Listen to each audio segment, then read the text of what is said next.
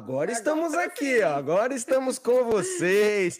Seja bem-vindo ao VNcast, o podcast da Igreja Apostólica Vida Nova. Como a gente costuma dizer, aqui você verá conversas edificantes, testemunhos e histórias que exaltarão ao nosso Senhor Jesus Cristo. Chega junto, pega sua canequinha, senta com a gente, porque você faz parte dessa mesa. Sua canequinha pode ser adquirida na VN Store, aqui na Igreja Apostólica Vida Nova.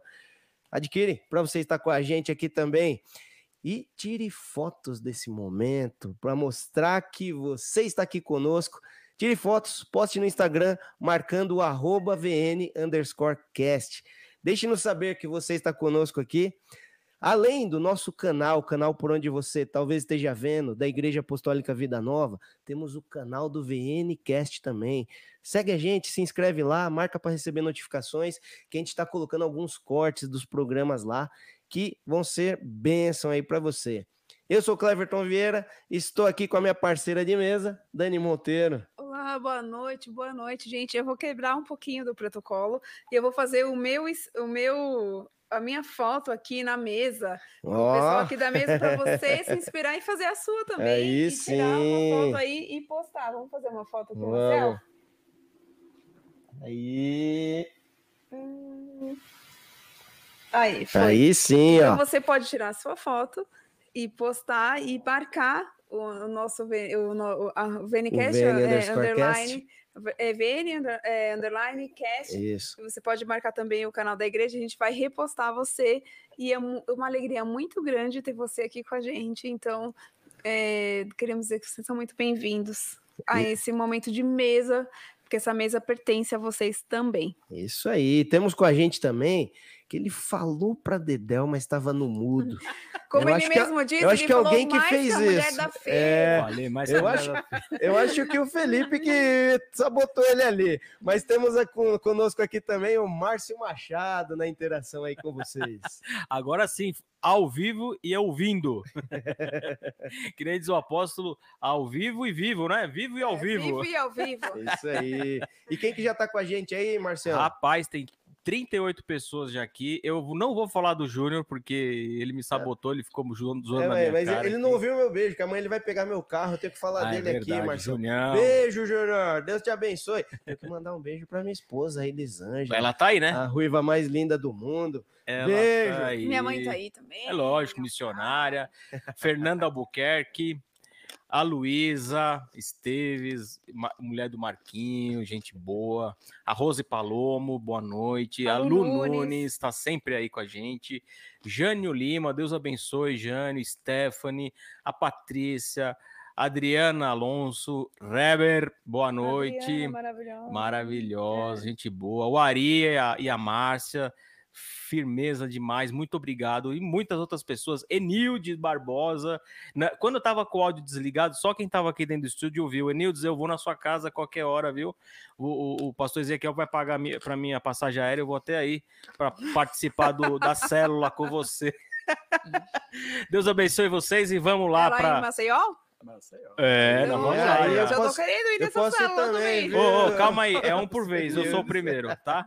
Vamos lá então. Deus abençoe vocês. Cleber, é com você, meu amigo. Vamos lá, gente. Então interaja com a gente aí também pelo chat, mande perguntas que na medida do possível nós vamos respondê-las, mas interaja com a gente aí também. Vem conosco. E vamos lá falar sobre o nosso convidado de hoje. Ele é pastor há 10 anos, teólogo formado pela Fatim, filho mais novo de uma família de nove filhos, já morou na Argentina, casado, pai de três filhos, empresário, ele é de Maceió, é coordenador do Polo da Fatinha em São Paulo e é o coordenador de ministérios aqui da Igreja Apostólica Vida Nova. Meu pastor e meu amigo Ezequiel Barbosa. Olha lá, olha lá, aqui estamos nós, muito feliz, honrado, né? emocionado. Né? Esse momento gerou na gente uma grande expectativa e a gente está muito feliz. Boa noite a você que está conosco neste momento ao vivo. Deus abençoe a vida daqueles que também irão assistir posteriormente.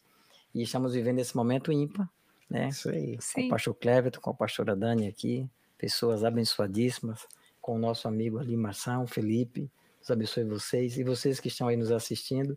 A gente vai bater um papo aqui, abrir o coração. Eu até disse, eu até disse para o, o Cleverton e a Dani, poxa, eu esqueci o, o lenço. esqueci o lenço. esqueci o lenço. Tem muita história, muita coisa boa para a gente compartilhar. Vai rir um bocado e vamos vamos fazer essa caminhada juntos aqui, Isso contar a história. Vamos nessa, vamos junto. É uma honra ter você aqui, pastor Ezequiel. E a gente não vai deixar você com a garganta seca Por aí, favor, né? pastor? Queremos trazer um, quero um presente, uma, um presente aqui do VNcast para você. Felipe, pode Ó, Felipão, Aê. obrigado. Olha a minha caneca. Agora eu vou pôr água. Na verdade, tá valendo é a caneca. Aí sim, agora dá para molhar o bico, né? Ele, ele tava desesperado por conta dessa caneca, viu? Ele Tava, o zóio dele até brilhava. Essa caneca vai ficar no lugar especial na minha casa. Ô, essa, isso aí. Isso aí, pastor. E para a gente começar a nossa conversa aqui, né? Como é redundante, mas eu costumo dizer, vamos começar pelo começo, né? A gente queria saber, pastor, algo que nós temos aqui pedido para todos que vêm aqui no VNcast falar, né? Sobre a minha conversão. Como foi sua conversão? Como foi o início de toda essa caminhada? Conta um pouquinho pra gente. A gente vai, a gente pode ir até que horas? É, até três horas da manhã? É? Assim, Como, você que como vai no estúdio falar. a gente não vê, não tem janela aqui, a gente nem pede. O Márcio não, Não sabe informa a tá de hora, manhã, não informa noite. se for até as três da manhã, a gente já fica direto pro, pro despertar. Eu É acho que tem que verdade, é ficar até as verdade. cinco É já. verdade, hoje tem despertar. Atenção, você que está aqui em São Paulo, principalmente os que moram na Moca. Nós temos o nosso despertar a partir das 5 horas da manhã até as 7 horas da manhã. Isso aí. É, conversão. É tão maravilhoso a gente pensar nisso, né? Porque é um ponto de partida realmente. E, e se faz necessário, porque é algo entre você e Deus. E eu fico muito feliz quando eu tenho a oportunidade de compartilhar isso, porque é, eu nasci no lar cristão. É o que a gente vai conversar muito aqui. Né? Sou, Uhum. fi, sou filho de uma família de nove, né? eu sou o mais novo, e tive o privilégio de, quando nasci, três dos meus irmãos mais velhos, quando nasceram, meus pais ainda não eram convertidos, mas todos os outros sim. Acho que é isso, os três primeiros, é isso mesmo, não eram convertidos, eram os dois primeiros. Mas todos os outros já nasceram com nossos pais convertidos.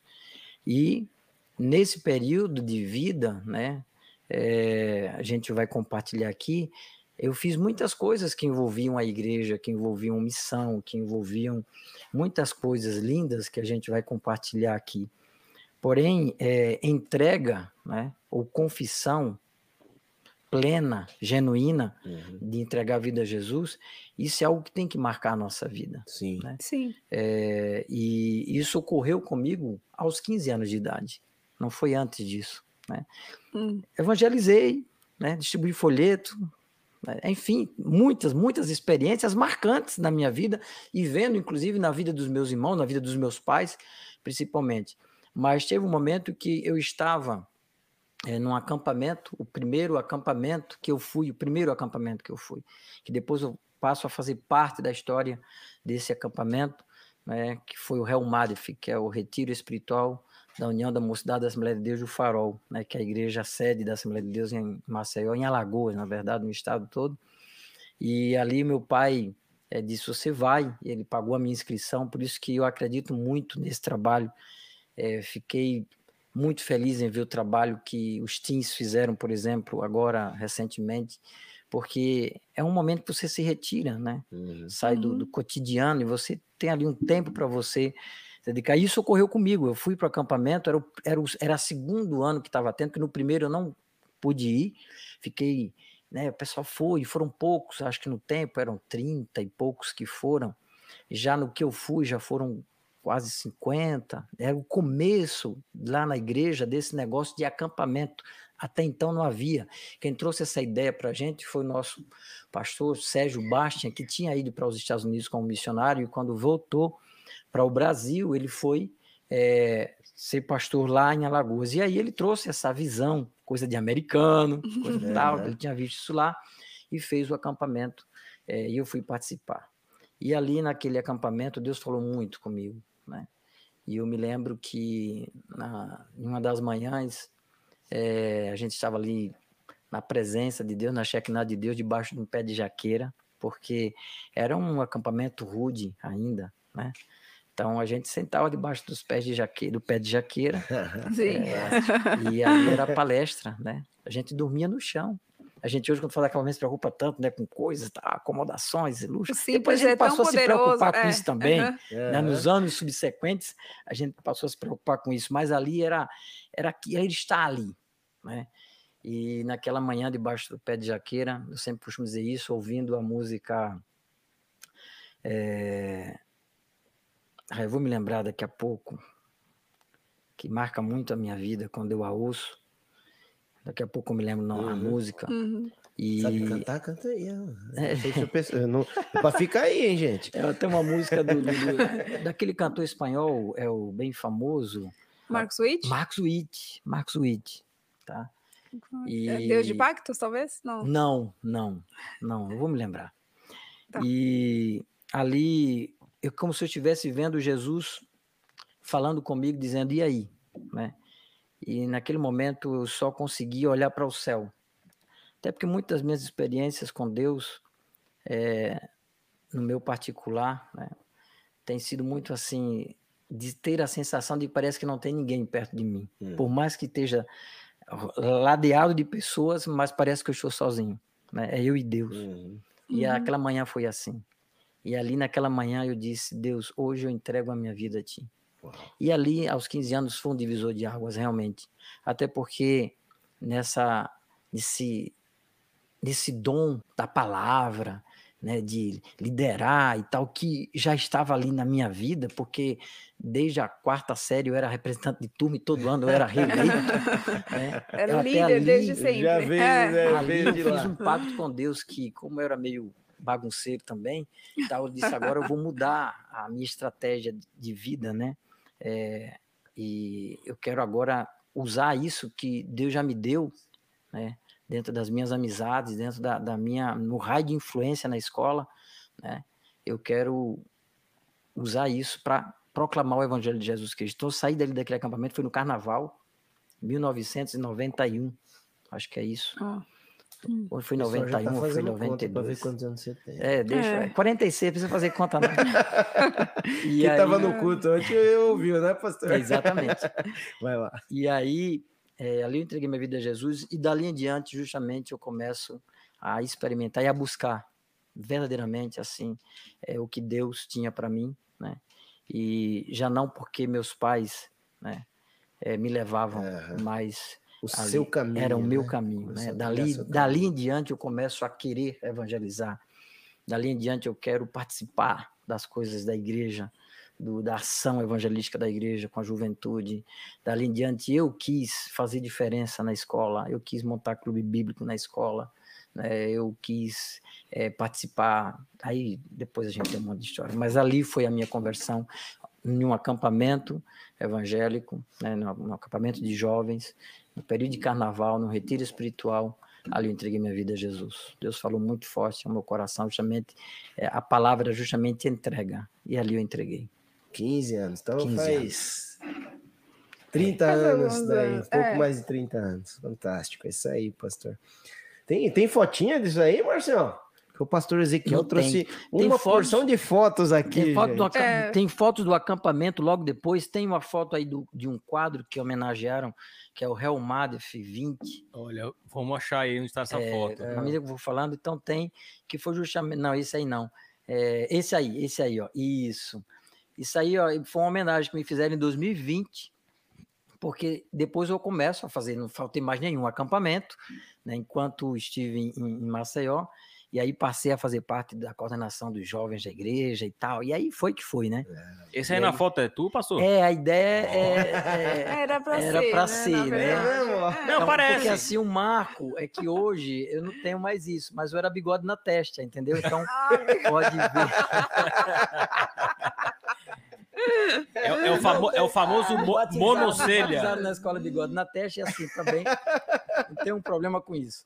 Então, assim, quando eles quiseram fazer minha foto, a- a- o foco foi esse, né? Pode ver que É sobressai né? essa caricatura. Esse é o famoso monocelha. É, Exatamente. Isso aí foi em Monocelha, literal. 2020, então o acampamento tinha aí 20 anos. legal. É, e eles se lembraram, né? E entregaram meu filho Ian homenagem.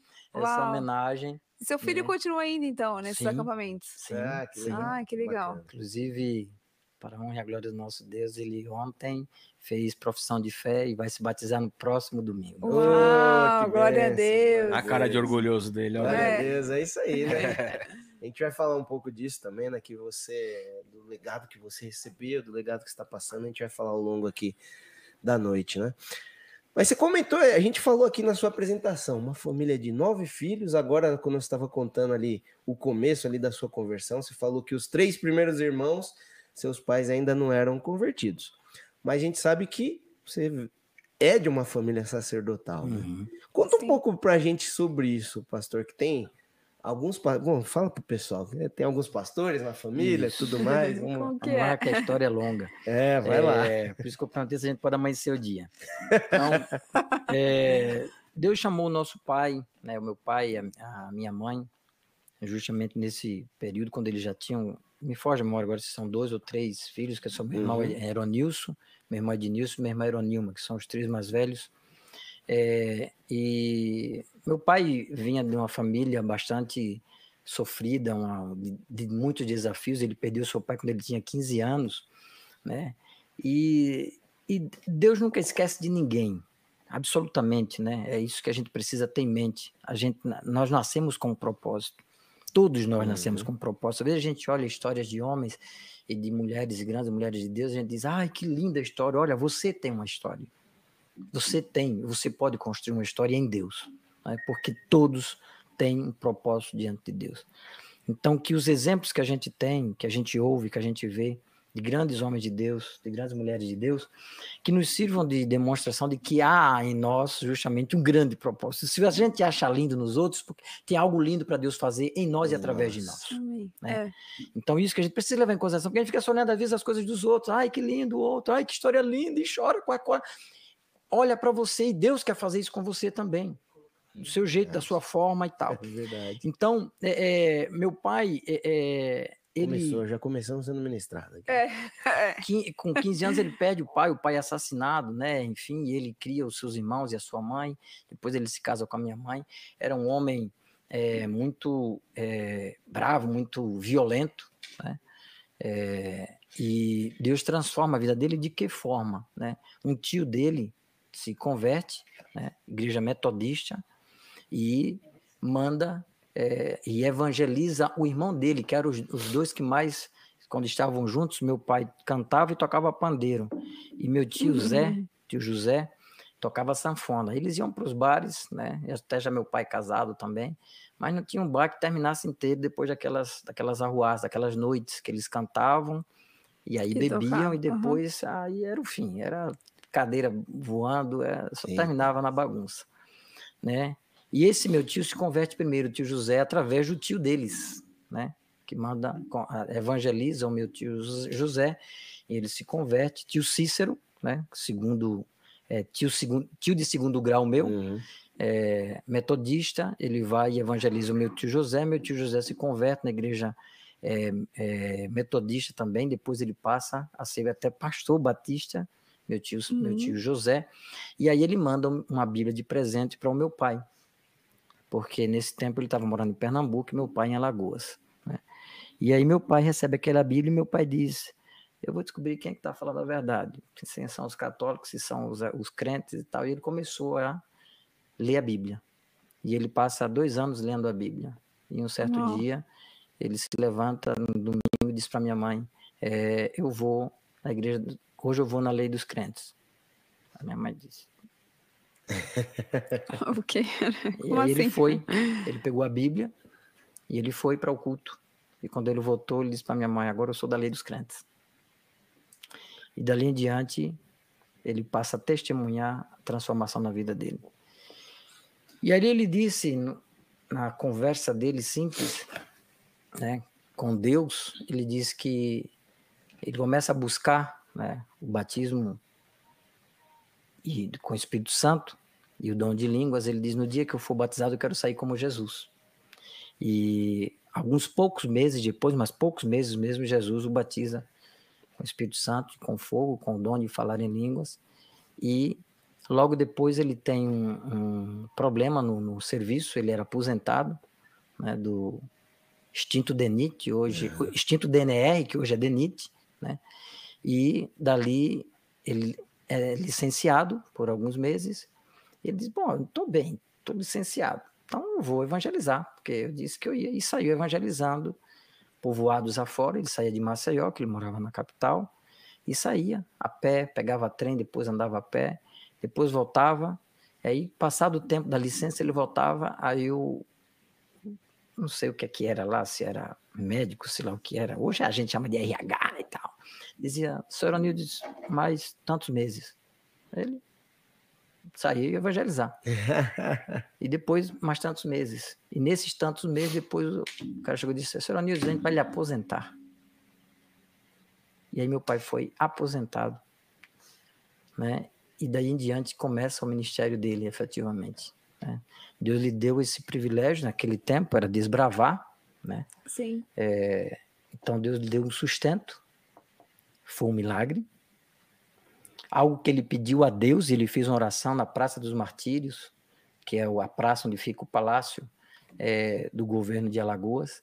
E ele mesmo, antes de ser crente, se converter, ele fez uma oração no banco da praça pedindo a Deus um emprego, que ele olhou para o palácio e disse, eu queria um emprego público. Deus deu um emprego público e depois Deus o aposenta nesse emprego para que ele sirva a Deus. e aí nascemos todos nós, nessa história de vivendo de cidade em cidade, depois que ele começa a, ser enviado para as cidades do interior de Alagoas, então era um ano em uma cidade, outro ano em outra cidade, e aí ele construiu uma igreja, ele construiu uma casa pastoral, porque antigamente tinha essa história, a casa pastoral, a casa é. dos pastores eram construídas nos fundos da igreja, para uhum. que pudesse dar assistência, né? Então a gente, eu morei muito em casas pastorais, né? Aliás, eu fui gerado numa casa pastoral Santana, povoado chamado Sant... povoado não, cidade chamada Santana de Ipanema, que é a princesa, né, do, do sertão alagoano. Você tem é... ideia de quantas cidades você morou, pastor, ou não? Eu, eu morei em poucas, porque eu já sou o último. Meus irmãos, ah, seus irmãos que passaram por tudo isso daí, eu, né? Eu, eu quando, é, dentro dessa história, né, da família sacerdotal, meu pai tinha um chamado para a missão que Deus revelou a ele, Deus mostrou inclusive a ele, Deus o translada até a Argentina e na cidade de Monte Maíz, onde hoje é a, a igreja, na cidade de Monte Maíz, na província de Córdoba. Ele se viu, o Espírito Santo levou até lá. E quando depois o prefeito dá o terreno da cidade, foi lá o local onde antes dele ir, o Espírito Santo levou. Né? Oh. Então, é, de cidade em cidade ia nascendo filhos, e de cada cidade é um milagre, de cada cidade há uma história, de cada cidade é um marco. É, e quando a gente para para falar nisso, a gente está em família, entre os irmãos, entre a minha mãe ainda que está conosco, né, para a glória de Deus, nos dá, Deus nos dá este prazer de ainda ter a nossa mãe conosco. É, a gente vive, muitas pessoas nos contam até aquilo que a gente não sabe, aquilo que a gente nem, nem aqueles que andaram com ele, é. né? E foram frutos desse ministério. Então, isso gerou em nós essas marcas de valor, né? Que não tem como serem arrancadas. Eu costumo dizer que, para nós, dentro da nossa família, até mesmo os nossos sobrinhos hoje, e até já os filhos dos nossos filhos, né? já estamos na quarta geração de pastores. Uau! Né? Uau. É, foi justamente é. tio segundo grau, depois o meu tio e meu pai, depois eu, mais dois irmãos que são pastores, e meu cunhado, então vamos colocar isso na terceira geração, e já os nossos filhos, os nossos, meus sobrinhos, alguns já exercendo o ministério pastoral, também, e eu sei que vem mais coisa aí pela frente. então, é. assim, se você pudesse definir em uma palavra tudo que seu pai deixou no seu ministério, ou uma palavra não, assim, em, em um conceito, né, a influência do seu pai no seu ministério, o que, que você poderia falar hoje de como foi essa construção que vocês viveram juntos, tanto como pai e filho e também como um líder espiritual para um líder espiritual? Foram muitas coisas, mas eu vou te falar algo que marcou. Tentei achar alguma foto que mostrasse isso, mas a gente acabou não tendo tempo, a gente tem nosso trabalho, a vida secular e tudo, e as responsabilidades na igreja. Uhum. Né? é, e eu não tive tempo de ir para esses arquivos né, para mostrar, mas se eu posso te falar alguma coisa que marca a minha vida e, e, e marca a vida da minha família toda, sem exceção, é uma palavra chamada servir. Oh. É a última ministração do papai é, gravada né? Que existe ainda um CD, né? Tem CD. Tem...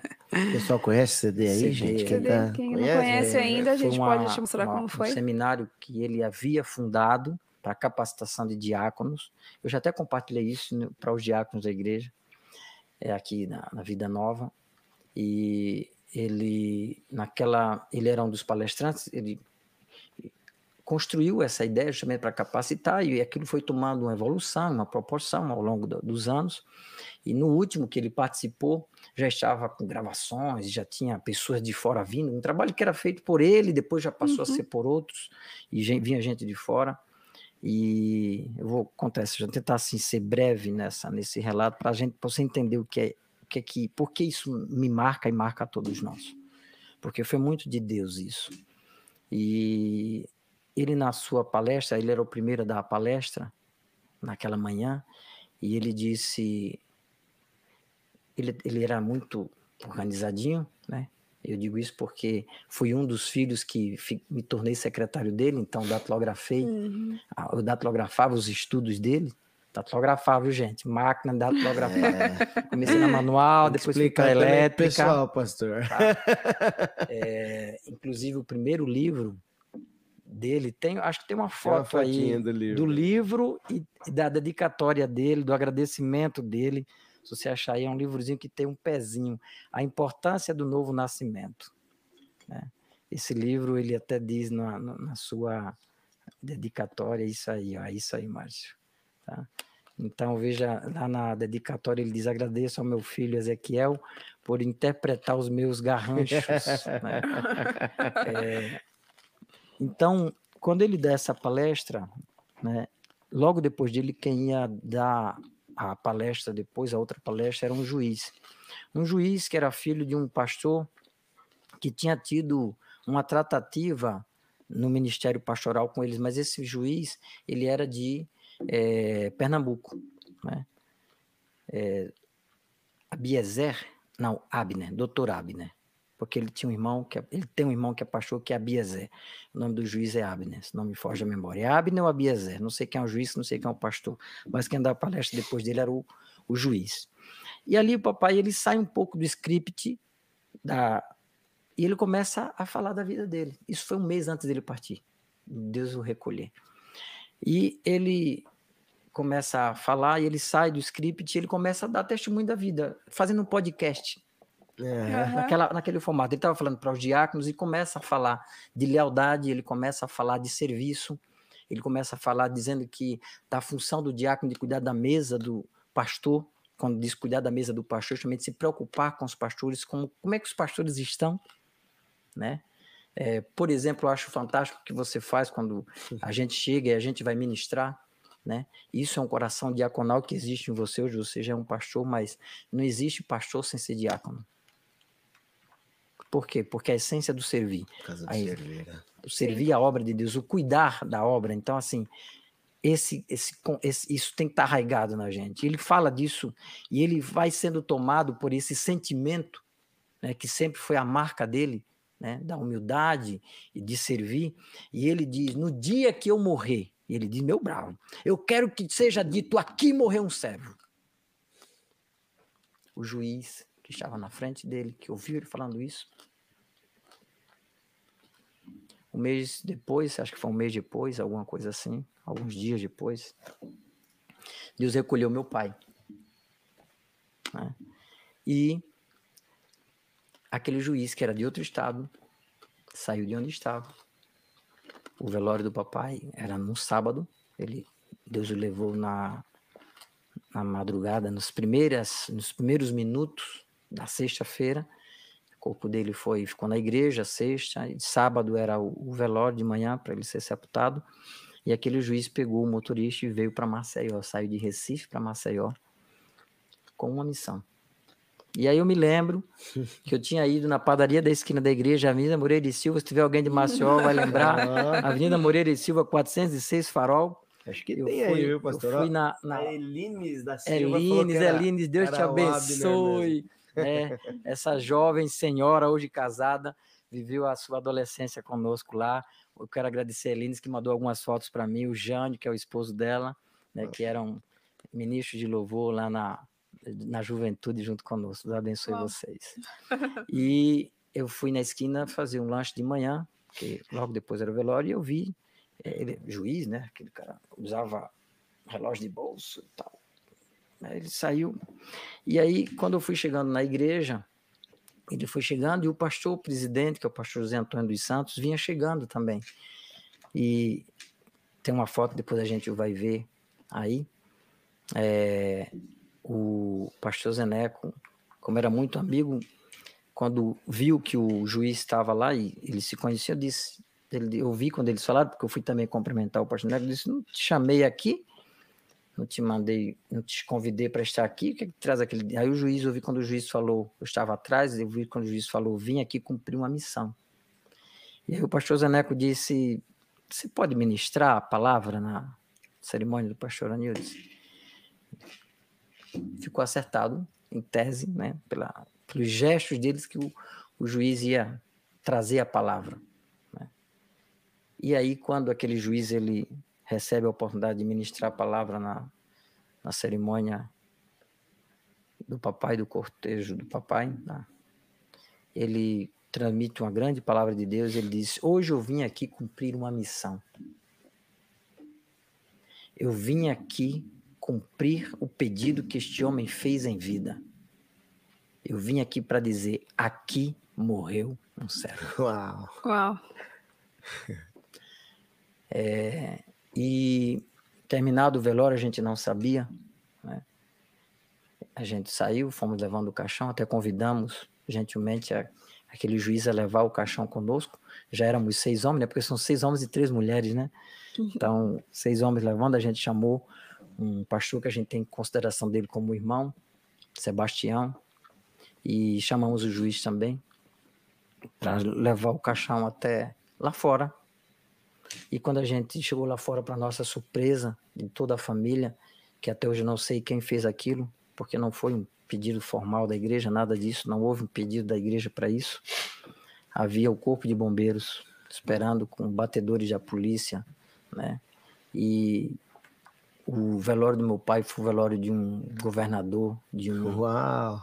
de uma lindo. pessoa famosa, é o que se achava, porque depois se dizia nos meios de comunicação, rádio, quem, quem foi enterrado sábado? Porque fechou, batedores da polícia, um monte de carro passando da principal avenida de Maceió até o Parque das Flores, que é o cemitério, né? Ninguém sabia quem era. Uau. Foi o servo. Quem morreu foi o servo. Uau. Então, quando eu olho para o serviço, quando eu olho para o ministério, quando eu olho para a vida que a gente tem que fazer, né? A, a gente tem que ter essa consciência que tudo que a gente faz é para Deus. E Deus honra aqueles que servem com esse coração. Amém. Então, é, se conta nos dedos, se conta nos dedos um velório como aquele do meu pai. Eu não digo isso, eu digo isso para honrar a vida dele, porque Deus o honrou, né? Sim. Mas porque é isso que marca a minha vida. Tem tanta gente que gostaria de ter um velório como aquele, né? E às vezes faz tanta coisa para ter E não consegue alcançar. e não né? consegue alcançar porque às vezes atropela, é, sei lá, faz tanta coisa para ter fama, para ter isso, para ter aquilo, e não, a- a- às vezes até estraga a vida em busca disso. Sim. Mas aquele que simplesmente disse: Eu só quero que um dia eu seja lembrado como aqui morreu um servo. o que Deus faz com quem quer É ser isso, servo, é quem quer isso. servi-lo. Uau. Né? Então, assim, Uhum. aquilo, aquilo marca a minha vida. Isso dá sentido a tudo que eu faço para Deus, né? Porque é para Deus. Esquece. Não busque aqui. A própria palavra de Deus nos ensina. Quem quiser reconhecimento aqui, já tem aqui. Já tem aqui. E vai ficar com o que tem aqui. E vai ficar com o que tem aqui. Tá? Agora, quando a gente faz para Deus, deixa que o resto disso se encarrega. Né? Então, isso marca a minha vida. Então, se existe uma palavra ou algo, eu te falo, ser servo ou servir. Uau. Uau. e é, você foi uma pessoa que quebrou paradigmas, né? Na sua família, é, dentro dos usos e costumes que, que, você que viveu, conta, a história né? que você conta, Olha, de usar bermuda, de né, essa coisa toda. Você podia contar um pouquinho sobre isso para nós? Eu, eu, já sabia, graças a Deus, coitado meus irmãos, começaram hoje, eu já sabia onde eles onde eles tinham errado, né? Então eu digo, vou tentar acertar. Então assim, era melhor, era melhor apanhar porque eu disse que eu ia fazer do que fazer escondido, o papai descobrir e apanhar do mesmo jeito. Então eu já saía de casa apanhado, entendeu? É, mas é, era um processo, né? E quando eu saí de casa e saí para não voltar mais, saí para me casar, eu me lembro que meu pai me chamou na varanda que tinha em casa, na área que tinha na frente de casa, e ele disse: Sente aqui. Ele disse: Você é meu filho, meu amigo. E não foi porque nós tivemos uma relação de é, paz e amor, eu era o filhinho queridinho, não, não, nada disso. Né? Até o filhinho queridinho do papai, é, Deus já o levou também, que foi meu, irmão que era encostado a mim, que era o Eliseu. Né? Mas é justamente porque é, eu enfrentei muitas vezes meu pai, né? Diz, eu vou fazer. Né? É, por quê? Me diga onde é que está na Bíblia que está errado. Me diga onde é que está escrito que é pecado. E eu digo isso com muito amor, com muito zelo, porque ele estava preservando sim, em sim. cima de uma, de uma igreja tradicional, né? e que não só por conta da igreja, da própria cultura daquela época, né? É, então isso veio a coadunar, coadunar a cultura daquela época, ou justamente da, é, com a, a, cultura eclesiástica ou doutrinária da Assembleia de Deus. Sim, então sim. isso se casou muito bem, né? E aí, em outro momento, a gente vai fazer, com certeza, outros debates e outros. É, Como diz o Cleverton, né? A gente vai fazer um combinado. É, você já está já, já tá combinado para a gente, a gente fazer só sobre, só sobre usos isso. e costumes. É. Mas, assim, é... eu era jovem, eu não queria me desviar. Sim. Deus já tinha tocado na minha vida. Então, isso me fazia justamente a dizer, pai, fala, me explica, né? Pai, me explique. Tinha que obedecer. Tanto é que um dos paradigmas, por exemplo, é, eu organizei, o, o, organizei, comecei a organizar caravanas para é, o PV, Palavra da Vida. Sim. Então, levava os jovens para o, o Palavra da Vida de Pernambuco, que ficava ali pertinho de Recife. Né? Sim. Né? E a primeira vez que eu fui, que eu organizei esse acampamento, eu consegui lotar um ônibus, e o ônibus era a maioria de não crentes e crentes. Né? E nesse livro que eu terminei de, de datilografar, ele disse, papai, eu vinha dizendo para ele, papai, eu vou, não se esqueça que nas minhas férias, no final das minhas férias, eu vou para o PV. Eu vou para o PV, eu vou para o PV. Ele sabia que eu ia para o PV, mas ele não queria que eu fosse para o PV, porque o PV era interdenominacional. Ah. Tá? Não era é, Assembleia. Não era, não era Assembleia. Uhum. Não era só Assembleia, não era. Não era só Assembleia. Era para todas então, as denominações. É, quando o, a gente, eu disse, terminei o livro dele, porque meu dever, minha obrigação era terminar aquele livro. E eu terminei, está aqui o livro. Aprontei. Não se esqueça agora, papai, já terminou o livro, eu vou para o PV. Acho que eu tinha 17 anos, acho que era isso. 16 anos, 17 anos. E aí, é, eu me lembro que meu pai disse, Ezequiel, você não vai. Eu disse, papai, eu falei o mês todo isso pro senhor. Papai, eu aluguei ônibus. O pessoal pagou para mim. Hein? O pessoal vai porque eu tô indo. Ah. Aí ele disse, você não vai. Eu disse, papai, mas eu não posso deixar de ir. Mas você não vai. Papai, eu preciso ir. E ficou naquela. Chegou no dia da uhum. viagem, eu ia viajar meia-noite. Chegou no almoço. E aí eu, meio desaforado, como eu era. E tava meu pai na cabeça da mesa, minha mãe de um lado e eu do outro. E aí meu pai, eu disse para meu pai, papai, isso lembra que hoje à noite eu vou para o PV. meu pai só fez assim, a cabeça no prato. Eita! Eu já falei para você que você não vai. Disse, papai, eu vou. Você tinha que Isso. idade essa época? aí? 16, 17 anos. Ah, era adolescente. Então. Disse, É. você vai ser um dedo cortado da minha mão. Eu disse pro meu pai, corte a mão inteira. Eita. Uau. Acabou-se o almoço, né? E aí no para o próximo de eu, via, de eu ir viajar, eu ia mesmo. E eu fui. Eu fui entrar no quarto dele para pedir a benção, porque eu era desaforado. Por isso que eu digo assim, eu não queria fazer, eu queria chegar a um, um diálogo, a um consenso. Uhum. Eu fui pedir a benção para ele no quarto. Mas ele falou que não era, né? Aí ele olhou você. e ele foi, pá, fechou a porta na minha cara. Minha mãe viu isso. E minha mãe disse: Meu filho, Deus te abençoe. E eu fui, com a benção da minha mãe. Quando eu cheguei no PV, cinco dias era a semana inteira. Uau. Sabe qual foi o tema do PV? Hum. Perdão. Eita. E como Deus ministrou no meu coração sobre perdão naquela semana.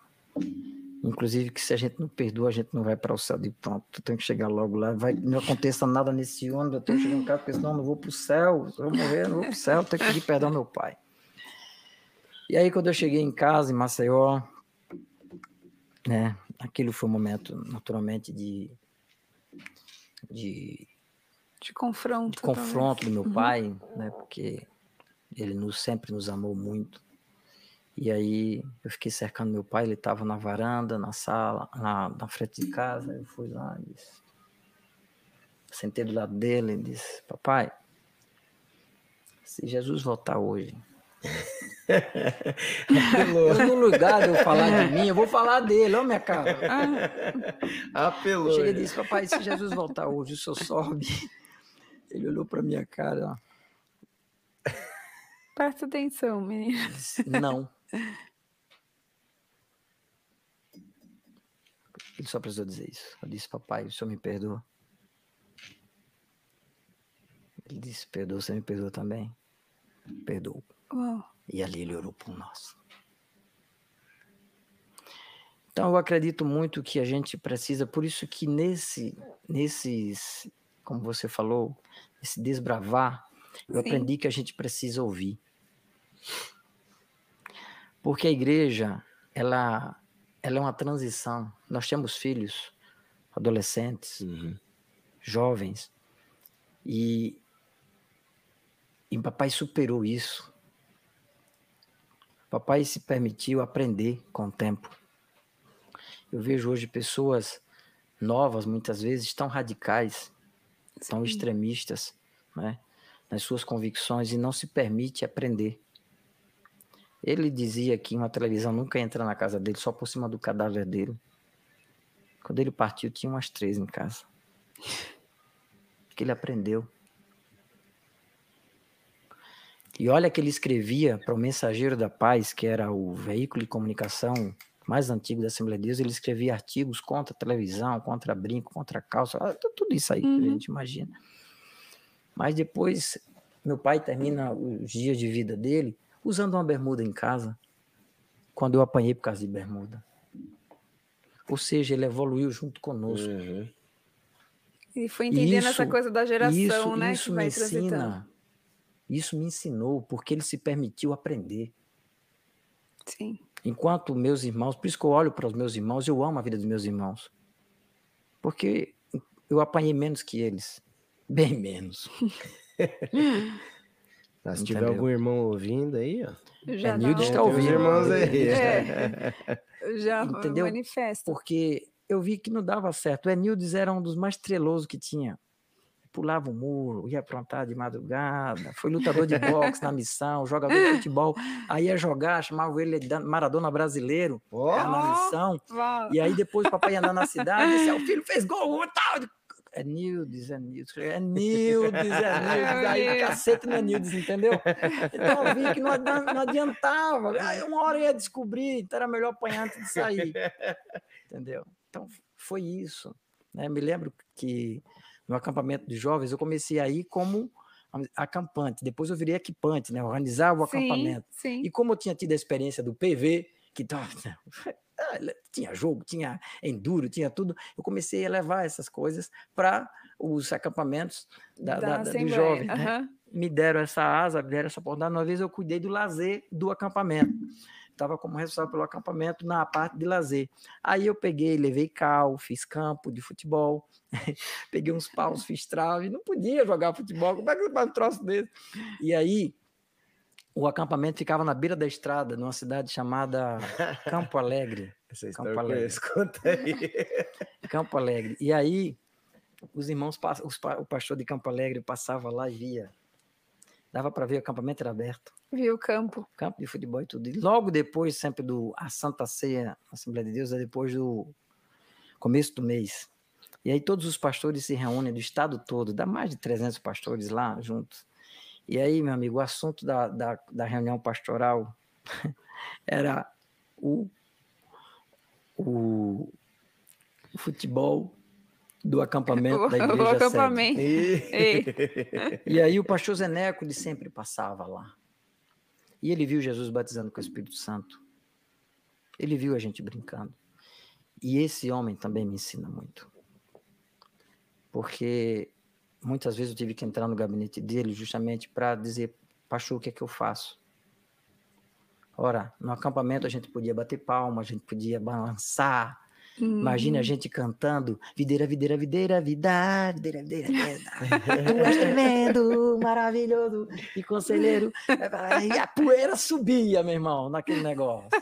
Aí depois você vai com todo mundo para Maceió e põe dentro da igreja e videira, videira, videira, vida, nem dava para levantar Como é que você faz os jovens entenderem que lá no acampamento eles podiam bater Podia. palma, pular e agora dentro da igreja, igreja não, não, pode. É. Então você imagina a, a, o desafio que eu tinha na minha mão, Verdade. eu e os outros líderes, né, para explicar para os jovens aquela, né? E lá Jesus estava baseando com o Espírito Santo, quando eles estavam dançando, pulando e tal. E eu me lembro que o pastor Neco, naquela reunião, né, de pastores, levantaram essa questão, mas é, tá bem, então a igreja sede está fazendo isso e aquilo e tal.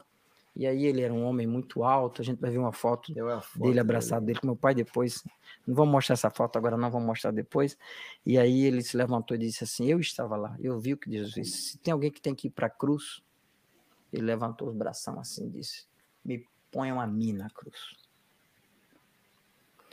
Então era um homem que, apesar de também ser tradicional, porque eu me lembro que uma das razões que meu pai disse que não ia para o PV era porque o pastor presidente não gostava de trabalhos interdenominacionais. E isso muda, olha que coisa louca, porque isso muda. Porque depois o próprio pastor Zeneco, ele me chama e me dá o desafio de coordenar a, a Mocidade para Cristo, MPC, Mocidade para Cristo do Brasil, dentro da Assembleia de Deus. Um movimento interdenominacional que ele disse, Ezequiel, procura o Ezequiel que, que ele dizia, o Ezequiel, ó, o Ezequiel, ó. É. Dizer, o Ezequiel, ó. Entendeu? Então, como mudou? Só que a convicção, o que eu acho, o que eu, o que eu, o que eu, eu quero transmitir enquanto vida eu tiver, que a convicção que a gente passa a ter em Deus, sabe, tem que nos levar a agir com lealdade, com sinceridade. É o que a gente encontra, essa resiliência, né? Eu me espelho muito no, no ministério do apóstolo Paulo, porque a convicção que ele tinha do evangelho da graça faz com que ele enfrente tudo e todos, inclusive os próprios outros apóstolos no concílio. Então aquilo eu tinha aprendido, eu digo, não, a gente precisa mudar, a gente precisa avançar, eu tenho que respeitar. Quem é, quem é da circuncisão, que continue se circuncidando. Mas quem não é da circuncisão, que não precisa se circuncidar. Então, quando eu trago o debate de usos e costumes para a mesa, digo, meu irmão, se é isso, amém. Siga nessa visão. Siga. Glória a Deus por isso. é também. Ok? O que nós não podemos perder são princípios. Isso não, isso são inegociáveis. Só que você tem que saber lidar, porque a igreja, ela continua né? A visão da nossa Igreja Apostólica Vida Nova é ser relevante e contemporâneo, é entender, o apóstolo já nos ensinou isso, eu ouço isso desde 2010. Né? É olhar para o tempo e saber se posicionar diante do desafio isso, que se tem. Yeah. Isso aí, tá? é. Então, isso, isso, por isso que isso, isso bateu muito comigo. Quando eu vi o apóstolo na reunião falar isso, quando eu conheci, ele disse: Eita, Tô eu, vida nova, yes, tamo junto. Entendeu? Então, assim, é, é, aí quando eu tava falando disso, eu me esqueci da. Então, quando o papai chegou em casa, eu disse: Eita, que a reunião hoje foi Ezequiel, acampamento. É. Aí disse, Ezequiel, também vocês colocam o pastor Neco numa situação difícil. Quem foi que inventou de fazer campo de futebol no acampamento? Fui eu Fui mesmo. eu, papai. Porque no acampamento anterior, o pastor Sérgio também era. Eu vou mandar esse podcast para o pastor Sérgio, ele vai, ele vai ficar muito feliz em ouvir tudo isso. Eu lembro que no acampamento anterior, o pastor Sérgio Bastian, que foi o percursor do acampamento na Igreja Assembleia de Deus, lá em Maceió, é, ele também mexeu, ele avançou um pouquinho, né? Ele era um cara visionário, era, não é um cara visionário. Aprendi muito com ele, né? E a gente jogou peteca. Eu, eu joguei peteca. Tinha a rede, sabe o que é peteca? Sim, É naquele negócio, tufo, tufo. sim. Então a gente jogou peteca e não podia jogar vôlei. Então não ia poder dizer, foi vôlei, não, foi peteca. E eu fiquei com aquilo, digo, no próximo. Aí caiu na minha mão, digo, não, vai ser vôlei. E aí fomos avançando. Mas gra- por que avançamos? Porque haviam homens de Deus que sabiam lidar com os desafios da contemporaneidade. Sim, sim. Eu me lembro que uma vez o pastor Zeneco me chamou na sala e eu disse, pastor, o que é que eu faço com algumas situações dessas, de bater palma e tudo, porque às vezes dizia, para, ele dizia, Ezequiel, para um pouquinho lá. Porque a gente bate, dia de quinta-feira, que era o culto do jovem, a gente batia palma, dia de domingo não podia, mas dia de quinta podia. É, e aí ele dizia, Ezequiel, olha assim, jovem, adolescente, né? Você tem que cuidar assim, como um passarinho na sua mão. Se você apertar, você mata. Se você Soltar, abrir, você foge. foge. foge. Então, Ezequiel, você faz assim, ó. Aperta e solta, aperta e solta, aperta e solta. Aperta e solta. Até hoje eu guardo isso no meu coração. Né? Então, é, a gente precisa entender que as pessoas têm o seu tempo. Os jovens têm o seu tempo. Se nós estamos ali, eu aprendi isso com homens de Deus, que sabiam do grande desafio da tradição que carregavam, mas que se permitiram. Às vezes eu tive que recuar, às vezes eu tive que respeitar o tempo. Às vezes eu tive que dizer para os jovens: ei, pá, Calma um pouquinho. esperem. E às vezes eu tive que dizer: não, eles estão certos, eu vou pleitear Uhum. por eles, eu vou brigar por eles. Mas tudo primando pela presença do Espírito Santo, sabe? Pela autenticidade do Evangelho, para proclamar e ganhar almas para Jesus. E isso foi que isso foi que dava legitimidade à busca e ao crescimento. né? Não só eu, como tinham vários outros líderes que eu posso aqui citar. Não quero correr o, cometer o, o pecado de me esquecer de algumas Calormal Otaviano, é, grande amigo, Eli Gessé, Alberto Amâncio, é, Silas Amâncio. Esses caras foram caras que até hoje, né, são, tem aí muitos deles 20 anos mais velho que eu, 15 anos mais velhos que eu, né, mas que foram as pessoas que estiveram ali me ensinando, né, e depois ao lado deles, então, aprendi com todos eles e aprendemos juntos muitas coisas, para a glória de Deus. Fantástico. Ai, glória a. Deus. Isso aí. Tem uma pergunta aqui, tá até relacionada a isso. Depois eu vou direcionar ali pro Fê, mas tem uma pergunta aqui já da Patrícia Monteiro. É, Pastor Ezequiel, hoje para uma igreja ser contemporânea e relevante, está bem relacionado ao que você está falando agora, ela precisa do quê? A pergunta aqui.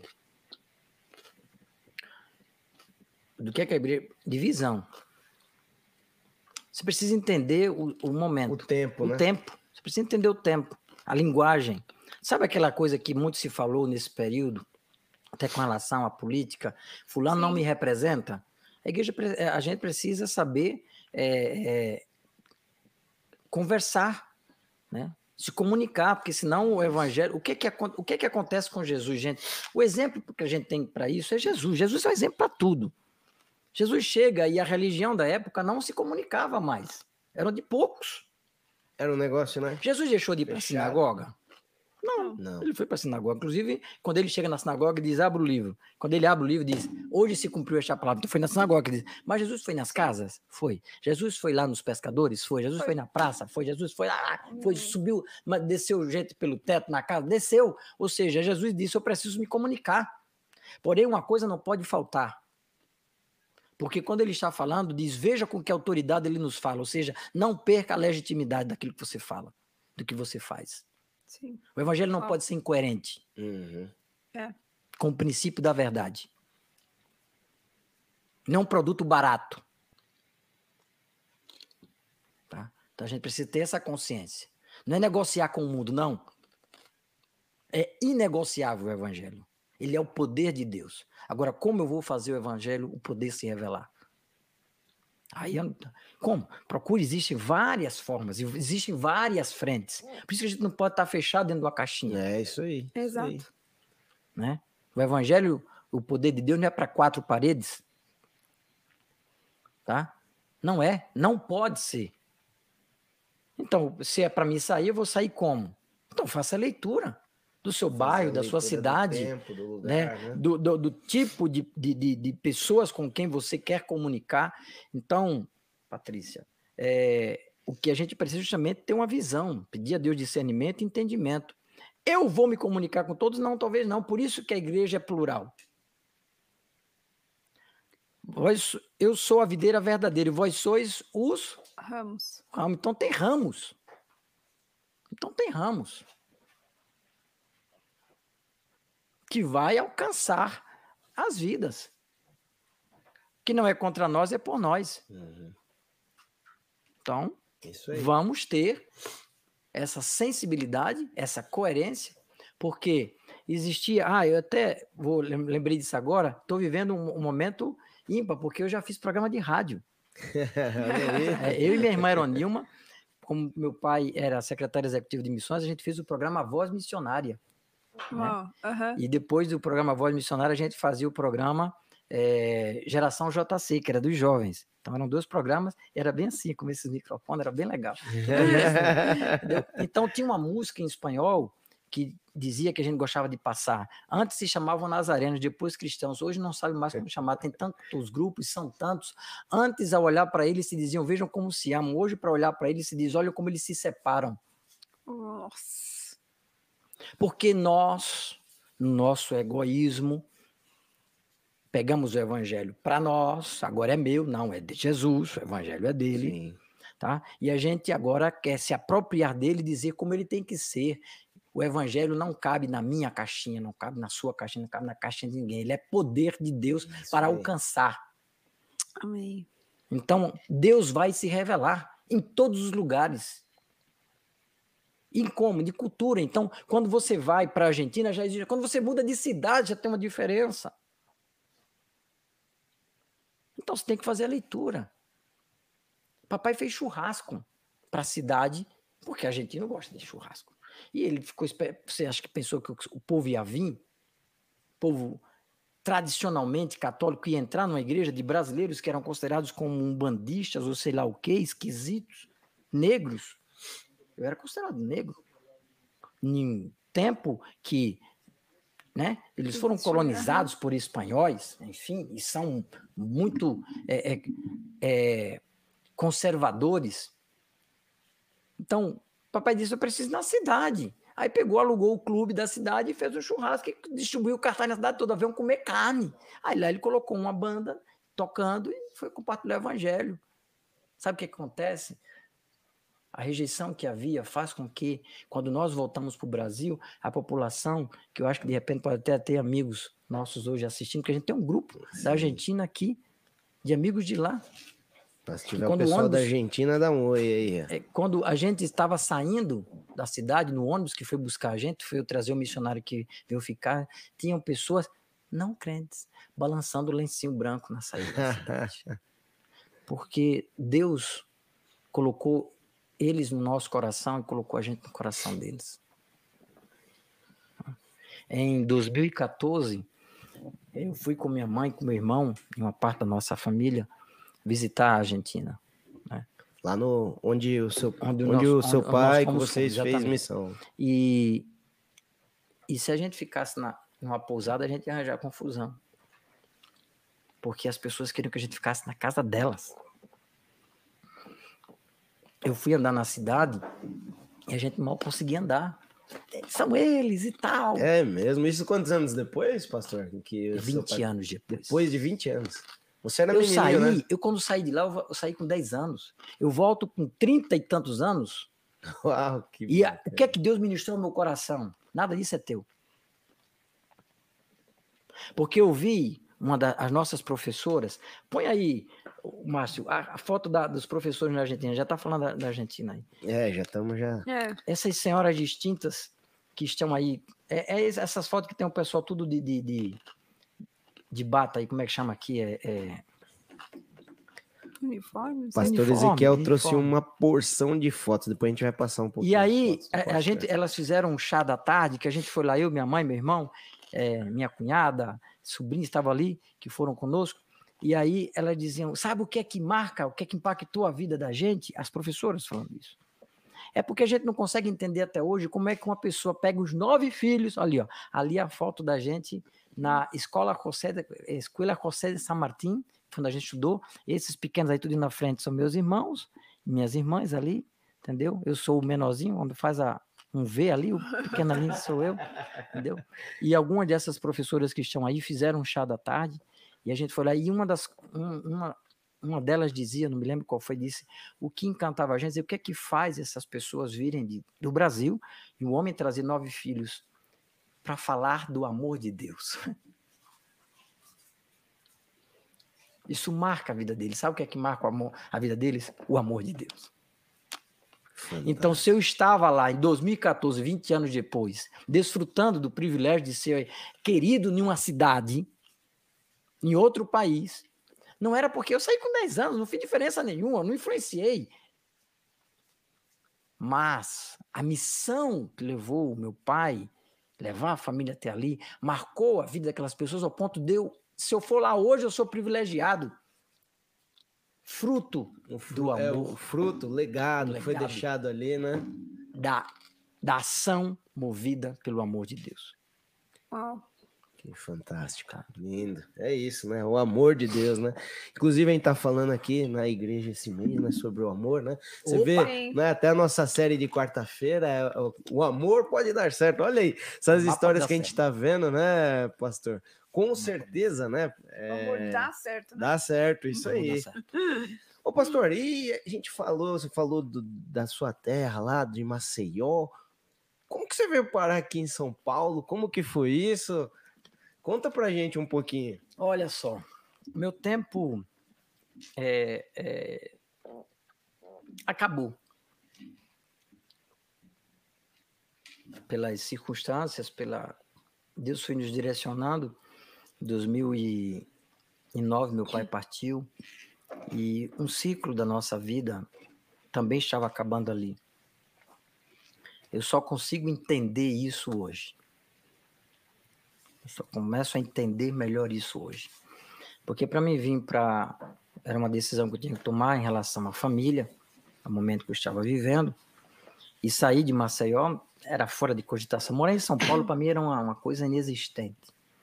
É, até conversava com vocês é, a respeito de, de, de uma coisa que meu pai profetizou na minha vida no ano de 2010, no ano de 2013, perdão, 2000 e Sete, né? 2007, É, isso, 2007, é, quando eu estava aqui com ele, foi quando ele conheceu o pastor Edson, hoje é aniversário do pastor Edson, pastor ó. Edson lá de Hum. Vida Nova Caieiras, Já aproveita aí, pastor. um Não sei se ele abraço, tá pastor. Edson, né?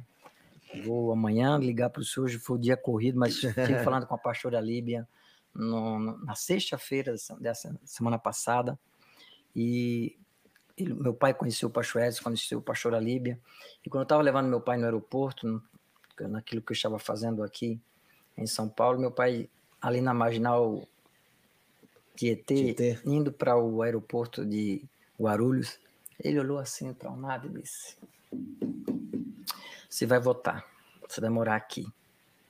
Eu olhei para ele e disse: "Eh, Por que você está dizendo isso? Ele só fez assim. E aí, deu, um deu um frio na barriga, um temor, alguma coisa assim nessa hora, não? Não, não Você nem considerou, você falou. ah, considerei. Não sei por que razão ele estava falando aquilo, mas Deus tinha falado alguma coisa com certeza. Com certeza, com certeza. E aí, quando meu pai vai embora, o- todas as coisas que eh, eu vivia em Maceió se fecharam, até a questão de trabalho, né? Existe algo que foi tão marcante, porque eu fiz uma revitalização da, da orla de Maceió, eh, nessa, nesse meu trabalho né, de mobilidade urbana, de engenharia de tráfego. É tráfego, tá? Não é tráfico. É tráfego. Ele é crente. É, É crente. melhor, é bem sempre bom deixar claro. Até essa última obra que eu fiz em Maceió, eu só vim a receber, só vim receber essa obra depois que eu estou em, eu fiz essa obra em 2008, foi 2008, eu vim receber os meus lucros dessa obra em 2010, quando eu já estou em Caieiras. E foi com esse dinheiro que eu comprei meu primeiro carro em São Paulo. Fechou. Eu me lembro que uma vez minha, minha irmã Edilene disse: Meu irmãozinho, eu tô orando tanto por você, eu não consigo entender o que é está acontecendo. Eu disse para ela: Nem eu, minha irmã, não sei o que está acontecendo. Ore por mim, ore por mim, que eu não sei o que está acontecendo. E eu pedi muito direção a Deus. Eu tirei um mês para pedir a Deus direção e uma resposta, porque tudo, tudo se desenhava para mim ter que vir para São Paulo. Uhum. E eu fui orar, orei um mês. Eu me lembro que minha mãe sempre foi minha companheira, né? E eu sempre fui companheiro dela. E fi- finalizando já o mês de julho do ano de 2009, nós estávamos na igreja de fomos assistir juntos o culto na igreja do- da Assembleia de Deus de Pinhe, de- do bairro Pinheiro, né? Inclusive é o bairro que meio que afundou agora lá com esse negócio da Braskem, que teve esse problema lá na cidade de Maceió. Hum. É um bairro que praticamente virou um deserto hoje ali, né? É, eu fui naquela igreja para assistir o culto com minha mãe, culto de domingo, e eu me lembro que um- uma música que uma jovem começou a cantar, não sei como era o nome da jovem, mas há uma música que eu já tinha cantado em outros momentos. Os planos de Deus são maiores que os meus, de Nana Azevedo. Os planos de Deus são maiores que os meus. E diz: Acredito sim, acredito sim.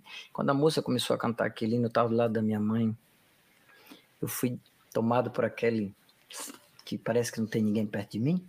Uhum. Mesma coisa dos 15 anos. Eu não vi mais nada, só curvei minha cabeça e comecei a falar. Fui tomado pelo Espírito Santo ali, suava mais do que tampa de chaleira. e aí depois o pastor. Esqueci agora. o nome. Sabe que eu sou péssimo para nome, né? Nada. Ele começou a que pregar e o que é que ele abre a Bíblia? Deixa a tua parentela e vai para o lugar que eu te mostrarei. Eita Deus. E aí eu chorei, mas chorei. Deus falando comigo. Queria a resposta, estou te dando, vai embora. Quando cheguei em casa, minha mãe tinha feito um cafezinho pra gente, que eu ia pra minha casa. Aí eu disse pra ela, mamãe, eu vou embora. Ela disse, eu sei. Disse, Deus falou comigo, eu disse, ela disse, eu sei, que eu estava orando para Deus falar, porque Deus já tinha falado comigo, só que eu não queria lhe influenciar. E essa foi direção. Lindo, cara. E aí foi isso que me fez ter a convicção, porque Deus falou comigo, né? É, deixar o meu filho em Maceió, meu filho Ian, foi algo que não, não cabia em mim, né? De tal forma que é, Deus foi tão maravilhoso, né? Ele permanece na mesma igreja que eu, eu, eu deixei. E, quer dizer, como é que eu vou ver meu filho? né? Apesar de ser o mundo muda muito rápido, né? Ele dizia, como é que eu vou ficar sem ver meu filho? Me faltava o ar quando eu pensava nisso. Me faltava o ar. E eu, logo no ano de 2010, Deus me levou três vezes a Maceió, com tudo pago para meu filho, trabalhar e ver meu filho. Coisa que eu não imaginava. Em, em dezembro de 2009, que eu venho em 2009, né? Finalzinho de 2009. Em dezembro de 2009, eu, eu posso ir em Curitiba ver meu filho. Então, Deus é muito extraordinário. É, fantástico. O que a gente não pode dizer assim. Por isso que ele diz, meu, pé de direção a Deus. Deixa Deus falar com você. Não troca os pés pelas mãos. Deixa Deus falar com você. Porque quando Deus dirige, Ele cuida. E Quando a a todos visão, os seus temores né? que você vai ter os seus temores. Mas quando você entra na caminhada, você vai vendo que os seus temores todos serão resolvidos nele. Uau. Então, é, é isso que a gente. Então, foi isso. Né? E aí eu venho, vou para Caieiras, que era a cidade onde eu tinha uma relação, pastor Edson, pastora Líbia. Já fui para lá, morar lá, e é, eu acho que foi no mês de fevereiro, foi no mês de março, algo assim, é, logo quando o pastor Edson chama o apóstolo Willi para ser o- a cobertura da Igreja Vida Nova em Caieiras. E aí, na primeira reunião que há na Igreja de Caieiras de liderança, para fazer as tratativas e a apresentação do apóstolo Willi e tudo, estou eu lá quietinho, na minha, dizendo: aqui, Senhor. Porque eu disse que eu iria vir para São Paulo. Só teve uma coisa que eu tinha certeza do que eu vinha fazer em São Paulo. Isso eu disse a quem eu tinha que dizer. Eu estou indo para São Paulo, mas uma coisa eu não vou deixar de fazer: servir a Deus. Eu até mandei um e-mail registrando isso. né? E tudo que eu tenho vivido aqui em São Paulo, isso aqui, viverei muito mais. Não é por outra razão, senão porque o meu alvo, o meu propósito é buscar primeiro o reino de Deus. Glória a E Deus. todas as coisas que eu tenho vivido têm sido aquilo que ele tem acrescentado. Glória a Deus. Glória a. Deus. Lindo. É fantástico, né? Você vê que a gente, a gente convive, né, junto, mas a gente não sabe de todos os detalhes, né? Que detalhes, nessa questão do seu exatamente. pai ter dado a visão ali, falou, ó, você vem pra cá, não demorou muito a ser Não, cumprida, né? detalhe, e detalhe, meu pai partiu em 2009, Ah, foi em 2009. que em março, Foi. Antes de você vir pra cá, então. antes de eu vir. Janeiro eu faço aniversário. O presente que meu pai me deu, 13 de janeiro, o livro O Peregrino. Uau. Queria dizer alguma coisa com isso. É, com certeza. Ele já tava ali no coração preparando dele. pra já essa devia- viagem. É, já devia estar sei latente se ali. tinha essa né? consciência, mas depois você tem que juntar. Porque o segredo de uma vida com Deus não é aquilo que Deus mostra para frente, é daquilo que Deus vai mostrando na Desde confirmação. sempre. Isso. Desde sempre.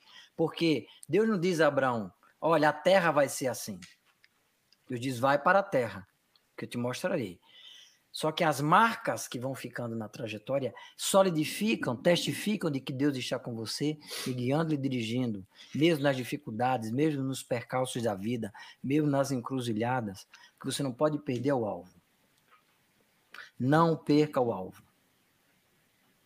Se é pausa, pare. Mas esteja em Deus. É, isso aí. Esteja em Deus. Amém, pastor. Glória a Deus, que Amém. bênção.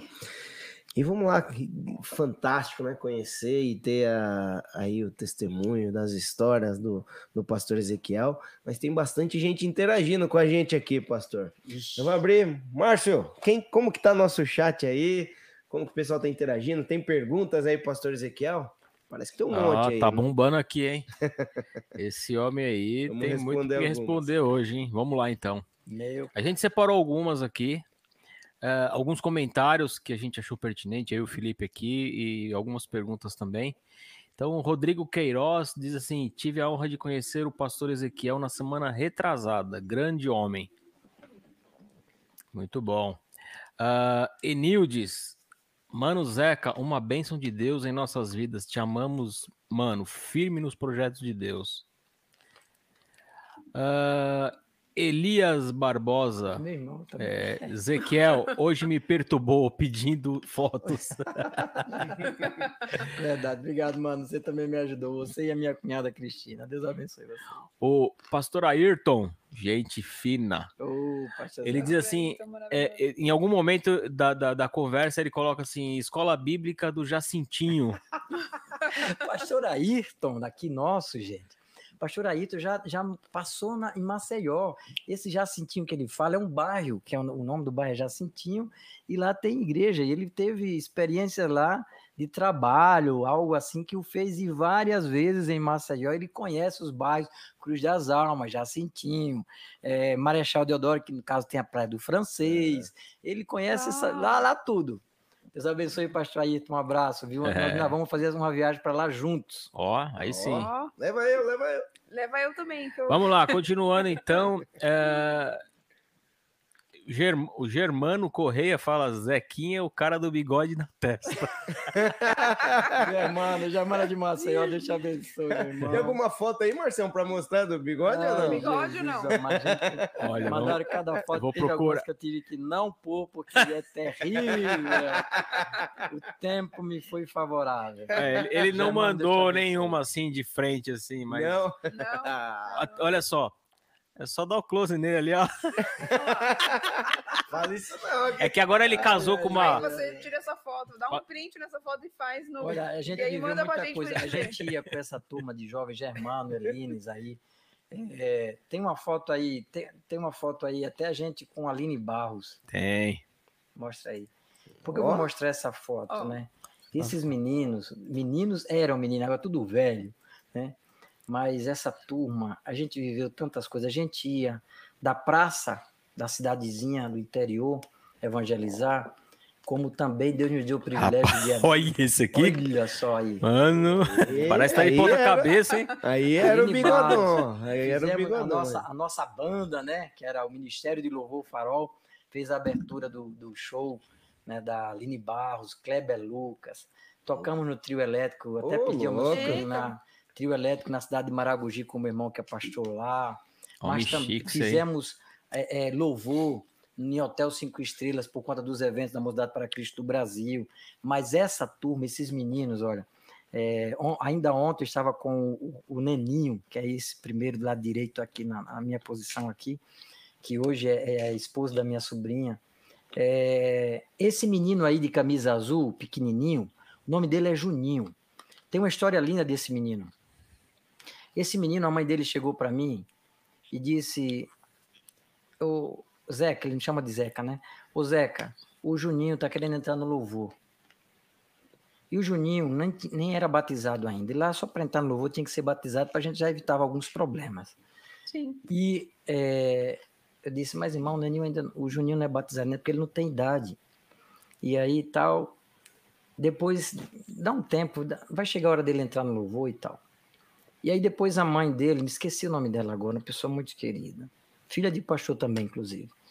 É, ela chegou para mim e disse, Zeca, o negócio tá sério, Juninho está sem comer. E tá até o desenvolvimento dele na escola tá ruim. E é porque ele não entrou no louvor. Disse, opa, opa, opa, peraí. E aí eu procurei o pastor Eliezer, grande amigo, um abraço, pastor Eliezer, homem de Deus também, na qual aprendi muito com ele disse ele, pastor, está acontecendo assim, assim, eu vou abrir um precedente, abrir uma exceção para o, para o Juninho. E eu cheguei para essa turma aí, no, me lembro que no ensaio eu disse, gente, tá aqui o Juninho, ó, café com leite, tá? O Juninho vai ser café com leite. E aí o Juninho foi aprender bateria com o Neninho, né? E depois Juninho virou baterista, se batizou no primeiro batismo que teve, quando ele pôde. Esse menino nunca me deu trabalho, e esse menino depois foi para a missão, se casou com a missionária. Hoje esse menino é um pastor. Uau, que Uau. lindo, tá vendo? São Giovanni Si. Tá? Oh. É mesmo. Então, glória a Deus, você vê que a gente precisa saber fazer a leitura. É. é. A gente tem bastante, então, né, pastor? E precisa ter. Sim. Hoje um pastor, e louvo a Deus por isso. Dessa época, muitos foram para a missão. Hoje muitos são pastores, né? E eu louvo a Deus por isso. E a gente está aqui contando história. Glória a Deus, Uau. isso aí. O que mais tem aí, Marcelo? Vamos lá. Então agora vamos para perguntas. Uh, temos três perguntas aqui por enquanto que a gente separou. A primeira é da Paty Monteiro. Ela pergunta assim: é, Pastor Ezequiel, o que o senhor mais gosta de fazer? Ministrar aula em uma sala ou ministrar em um culto? Não, Paty, eu não faço essa distinção, confesso a você. Quando eu mergulho na palavra, pode ser conversado um no podcast, ensino. pode ser na, no culto, pode ser na sala de aula, pode ser é, em uma mesa, tá? Ainda ontem, a, a minha esposa dizia, chega, tá bom, porque a gente começou a falar de Bíblia, começou a falar das coisas envolvendo a Bíblia, e se deixasse a gente ia entrar madrugada dentro. Então, assim, eu não consigo fazer edição, eu amo compartilhar a palavra, né? Então, assim, não importa se é no púlpito, se é na sala de aula, é, até porque eu fico muito à vontade, parece que justamente eu estou conversando, né? Uhum. Então, assim, compartilhando mesmo a palavra. Então, não tenho isso. Para mim, o importante é compartilhar a palavra, palavra seja em que momento for. Né? É, às vezes até eu me encontro com alguns amigos né, que não ainda não é, confessaram a Jesus Cristo como Salvador, que tem as suas crenças, a gente começa a conversar e compartilhar a palavra. Ele diz, não, mas cara, e, tá, e, eles, e o assunto acaba indo para Deus, para a Bíblia, né? E por quê? Porque é a vida, é a Nem essência. faz tão esforço, né? Não, não. e outra, eu não gosto de ser crente chato, nem pastor chato, muito menos ainda. Né? As pessoas descobrem que eu sou pastor. Eu não chego dizendo, acho, acho, acho ridículo carteirada de pastor, acho que não funciona, tá? As pessoas tinham que dizer, mas que, que, que, aí você depois, ah, você é pastor e tal. É, eu sou pastor. Porque assim, é. o que eu quero é compartilhar a palavra. Glória a Deus, meu pastor. Muito bom. Uma vez eu ouvi que tinha um. Não sei quem foi que, que disse assim, que é, em todo tempo pregue, mas se preciso for, use a palavra. É, foi Billy Graham. Exato, Billy. Billy Graham. Muito bom, tá vendo? Tá, então você não. Eu, eu sou pior que você, pastor. Já não guardo o nome tanto quanto você. Vamos lá, então. Uh, Vandão, gente, meu Vandão, mano radical. Meu braço direito, que eu digo. Ele diz o seguinte: Pastorzão Ezequiel, qual a maior experiência que você já teve nessa caminhada com Jesus? Eita, Vandão. Qual é a maior experiência? Qual a maior experiência, Vandão? Foram tantas já. Mas eu te falo né? que é. É, o divisor de águas na minha vida, Vandão, foi justamente a decisão é, de vir para São Paulo. Né? É, por isso que eu digo que até hoje, hoje é que eu entendo é, o propósito de Deus nisso tudo. Porque eu entreguei minha vida a Ele. Então, assim, é, existem situações na nossa vida diz, Deus, e agora? É, é, que nem Moisés na frente do mar, o povo vindo atrás, Deus vai e diz, vai, que eu vou estar com você, e tá, o povo está vindo, está atrás, o exército vem atrás, eu tenho um mar na frente, o que é que eu faço, Deus? Né? Então, era um momento de, de, de total. O que é que eu vou fazer? Todo sentido. A história da minha família é uma, uma, uma, história que marca muito as pessoas que estão aí acompanhando a gente e que ouvirão esse podcast depois em Alagoas. As marcas de valor que meu pai e minha mãe impregnou na nossa vida foram muito fortes. Então, é, sair dali e outra, eu, eu vivi sempre a obra, né? É, então, essa desconexão eu não sabia o que, é que ia acontecer. Então Deus realmente precisou me convencer que eu podia vir para São Paulo. E os, os, primeiros tempos aqui foram extremamente desafiadores para mim entender o que Deus ia fazer e o que Deus foi fazendo né, ao longo do tempo. Então foram, foi um período de grande desafio, né? E que hoje eu olho, né? E vejo o quanto Deus é fiel e é maravilhoso, porque Ele cuidou de mim. Eu me lembro que em 2010, logo quando eu vou para Caieiras, eu tive uma crise renal e eu fiz a minha primeira cirurgia de, de rim, é, por conta de cálculo renal, que eu sempre sofria, sempre sofri disso. É hereditário, essa predisposição. E por isso que eu amo igreja. Por isso que eu amo igreja. Porque quando eu chego em Caieiras, que eu vou morar em Caieiras em janeiro de 2010, eu tive uma crise renal, acho que foi no mês de fevereiro, e eu fui internado e fui fazer a cirurgia. Quem foi me buscar no hospital não foi ninguém senão o pastor Edson. Quem levou para mim panqueca foi a pastora Líbia. Então, para mim, igreja é isso. Uhum. Sabe? Para mim, igreja é isso. Me perdoem as emoções que a Ah, gente leva não. Não, Vamos ter que pedir perdão aqui também. Até hoje, até hoje o que eu vivo aqui conosco, né? Vandão é um exemplo disso. São, né? O, você, Cleverton, né? E tantos outros, Márcio algumas vezes também, né? o nosso apóstolo, né? que é, é um pai para mim. É, eu acredito nisso. Então, é, todos os momentos desses desafios, o que fez a diferença na minha vida foi ter uma igreja. E veja que eu estou na vida nova. Eu vim para aqui em 2010, já foi essa vida nova. Eu nunca entrei numa Assembleia de Deus e não que não pudesse ir, Sim. Uhum. tá? Sou amigo dos pastores da Assembleia de Deus aqui, o pastor presidente da convenção da Assembleia de Deus, eh, Ministério Belém. Hoje, Sim. a Assembleia de Deus no Ministério Belém é meu cliente como profissional. Né? A gente cuida hoje, do, faz consultoria para a regularização do prédio deles aqui da Alcântara Machado. Eu tenho uma relação com ele, com as, as filhas, os filhos, com o ministério da, da Igreja Assembleia de Deus. Quando é, eu fui ser ordenado pastor, em 2012, e pediram para que eu mandasse para o apóstolo Willi é, o histórico, né, meus, meus dados, as minhas motivações, a minha consciência de chamado, eu pedi à minha família que fosse até a igreja sede de Maceió e pedisse o meu histórico. né. Então, eu entreguei o meu, a minha carta ao apóstolo Willi e veio uma carta de Maceió dizendo que eu saí em plena comunhão com a igreja, aquilo que eu tinha desenvolvido, coordenador de jovens, eh, auxiliar pastoral, eh, tal, coordenador de missões, estava lá listado tudo aquilo que Deus tinha me permitido servir a Deus em, em Maceió.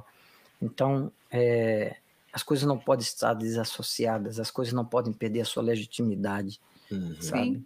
A gente precisa construir uma história que a gente possa olhar para trás e ainda que a gente caia, a gente possa dizer ali eu caí, mas ali eu me levantei. Uhum.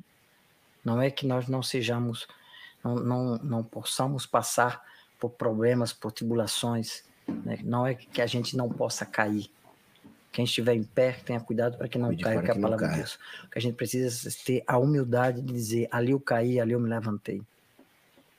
E a gente provar pela história de que Deus nos sustenta, nos guarda, nos dirige. Então eu louvo a Deus pelo real sentido do que é ser igreja. né? Então eu, eu vivo isso. né? Eu vivo isso.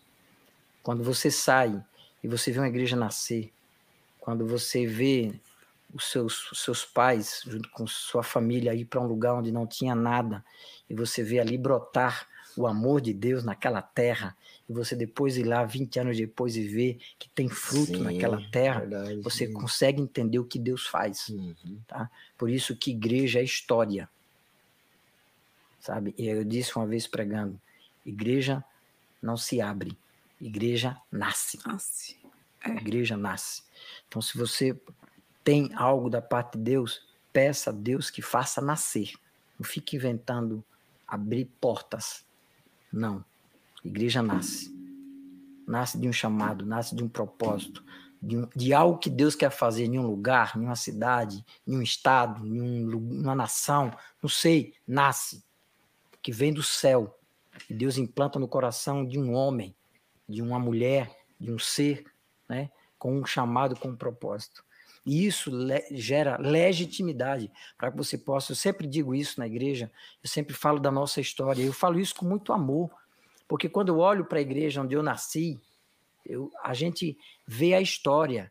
Otto Nelson, Adina Nelson, Gunnar Vingre, os missionários que vieram da Suécia, que pararam em, em- em- que pararam em Belém do Pará, que depois descem para Lagoas e lá nasce que fi seu filho morre e ele não tem como enterrar, porque não, não lhe deram direito, pelo fato de serem um pastor, acesso ao cemitério. Então, tudo isso é história. Nós temos a nossa história. Todo, vamos falar, se for falar da nossa, a gente fala, fala da história do apóstolo Ilho, como Deus o chamou, Sim. como Deus o levanta, como Deus dá visão, e cada tantos outros ministérios, pare para ouvir. Então veja o que Deus tem lhe dado, o que há em você e que Deus vai fazer nascer. Amém. É isso aí. Uhum. Acredite nisso e persista nisso. É. Amém. Mas a gente tem que honrar justamente a, a questão daquilo que Deus coloca na nossa vida. Então, é, Vandão, é, a experiência maior na minha vida foi isso. Foi o divisor de águas antes e depois. A vida em, em, em Alagoas, com todos esses marcos na minha vida, e o que seria uma vida em São Paulo, né? O que é que Deus ia fazer? Eu olho para hoje a minha vida e digo, caraca, meu, o que, que é isso? O que é que eu estou fazendo na Moca, Vandão? O que é que eu estou fazendo na Moca, Vandão? Então, assim, o amor de Deus, cara, pelo amor de Deus. Glória a Deus. Marcelo, vamos para uma última Va- pergunta aí. Vamos lá, na verdade eu vou fazer, eu vou fazer uma pergunta aqui da Gi Ponciano, que senão ela vai surtar. e, e depois tem um comentário que a Elines fez e eu acho que vai ser bem legal. Primeira pergunta da Gi, eu vou colocar até na tela aqui, só para ela ficar feliz. Ela vê é, sua, você vê sua personalidade na Laurinha? Ela diz assim, já imagino ela dizendo, eu vou, papai. Quando você falava pro seu pai que você. Isso. Eu vou, pai. E aí? Olha, Laurinha, por parte de pai, por parte de mãe, ela, ela é muito determinada. Pode ter certeza disso. tá? Pode ter certeza disso, viu, Gi? Então, eu vejo muito isso, né? E eu acho que a gente precisa construir isso nos nossos filhos, né? A gente precisa justamente construir nos nossos filhos essa liberdade deles poderem compartilhar. Eu gosto muito de conversar com meus filhos, de ver o que é que eles querem, o que é que está no coração deles e apontar para eles experiências, porque é, é, nós precisamos fazer as nossas escolhas. Então, construir nos nossos filhos essa, essa personalidade de resiliência, de determinação, eu acho que faz toda a diferença. Mas eu vejo sim. A gente também. Uh, Elines faz um comentário aqui, pastor. Eu acho que vai ser bem legal. Ela, ela fala assim: fala do seu batismo com o Espírito Santo, Zeca. Marcou a nossa mocidade, pois todos nós buscávamos para o Senhor batizar nosso líder. Foi fantástico. Ai, ali, não mexe nisso, não, rapaz. Agora já foi. Bom, é, uma das coisas que a Assembleia de Deus tem, né, que é, para você ser consagrado a pastor e tudo, você precisa ter a evidência do batismo com o Espírito Santo e falar em outras línguas, né? Então, eu era um pessoa avivada, né? O pai da Eline, o pastor Eliezer, dizia, Zeca, você é um, uma pessoa de fogo, você é pentecostal, né? Mas não havia evidência, eu buscava isso, né? E todo acampamento via uma frustração. O Zeca não foi batizado, porque Jesus batizava muito o Espírito Santo. A gente viu isso nos jovens. Jesus batizava, porque como você estava ali é, livre de amarras e tudo, então o louvor fluía, né? E os jovens se entregavam. Então Jesus batizava com o Espírito Santo, só que eu estava lá imbuído de cuidar. Hum, entendi. Né? Imbuído de cuidar. E, caraca, ela foi mexer nessas coisas. Eu, e aquele ano foi o ano que eu fui batizado, foi o ano que eu disse que eu não queria assumir a coordenação da mocidade. É, eu fiquei meio em off. E quem estava como coordenador era o Calomã, e quem estava mais à frente do trabalho era um jovem que hoje, inclusive, também é pastor, que era o Emengardo. Hoje é pastor também, auxilia lá na igreja sede, em Maceió. E aqueles, aquele ano foi um ano de eu pensar muito, refletir muito. Eu cuidava, fiquei mais só querendo cuidar do louvor. Por incrível que pareça, a galera que tiver aí do louvor, eu era cuidava do louvor da igreja. Aí, hein? Elinos, hoje eu nem ouso cantar. tá? Mas a gente cuidava do louvor da igreja. E engraçado pensar no louvor, né? Que antes, quando a gente começou a fazer esse trabalho de louvor da igreja, as pessoas por questão de tradição, nem ficavam em pé. Imagina levantar a mão. E as pessoas chegavam atrasadas no culto.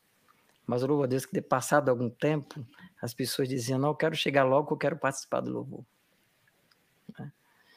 E, na, mas voltando para o batismo, naquele ano, Deus trabalhou muito no meu coração algo que foi a humildade. E justamente fazer a obra de Deus, fazer porque tem que ser feito. Não porque eu seja coordenador, não porque eu sou líder ou isso aquilo. E aconteceu um fato inusitado naquele ano que a mãe do Emengardo, ela teve, que ele estava muito à frente, ela teve um problema de saúde e ela caiu, teve não lembro como é o nome da, da enfermidade, e ela caiu no banheiro e logo depois ela foi internada e depois ela veio a falecer. Eu estava na reunião do ensaio do louvor, se preparando para o, o acampamento, o, o, retiro, disseram a mãe do Emengardo é, morreu. E aí eu parei ali a conversa que a gente estava tendo, eu fui até o hospital, cheguei lá, Emengardo estava lá, bastante aflito, o consolei, fizemos o, velório da mãe dele e tudo. Faltava uma semana para o acampamento e tinha muita coisa para fazer, ônibus para alugar, comida para comprar. Imagina, era mais de 200 jovens, sei lá quantos. Há uma semana. E eu disse, bom, liguei para o Calorman que estava em Aracaju. Disse, Carlos, ele disse, Zeca, cuida, vê aí que eu estou em Aracaju. E eu sei que eu acho que eu fiquei uns três dias sem dormir, para colocar, armar a tenda, sabe? E o acampamento acontecer. Só que não era responsabilidade minha, assim, diretamente, mas todos nós uhum. nos sentimos responsáveis. Uhum. E eu abracei o desafio como se fosse o coordenador, sei lá. Tanto é que no ano posterior, porque lá tem eleição para coordenador, os jovens votam. É. É, é, é uhum. coordenador quem é eleito. Então, não sei como é hoje, mas naquele tempo era assim. E aí, eu fui para aquele acampamento, cheio de trabalho e tudo, e no último última noite daquele acampamento, eu só dobrei meu joelho. E assim, é, eu já tinha sonhado muito, sendo falando em línguas estranhas, né? É, algumas vezes minha mãe, teve uma vez que a minha mãe me acordou que eu tava, hum, hum, hum. a mamãe me acordou, o que você tem, menino? Eu era solteiro ainda quando isso aconteceu. E ela disse, eu disse, ô oh, mamãe, porque a senhora me acordou? Eu estava pregando, eu estava falando em línguas estranhas, mãe, deixava dormir. e, e naquele acampamento, né, acho que os jovens oravam mais do que eu para Jesus me batizar. Por isso que ela está lembrando disso, porque era, eles tinham vontade de, é como ela disse, né, o líder da gente se batizar com o Espírito Santo. Porque eles eram batizados, eu não era batizado, não recebia, né? e aquela evidência né, do uhum. batismo com o Espírito Santo, que é falar em línguas.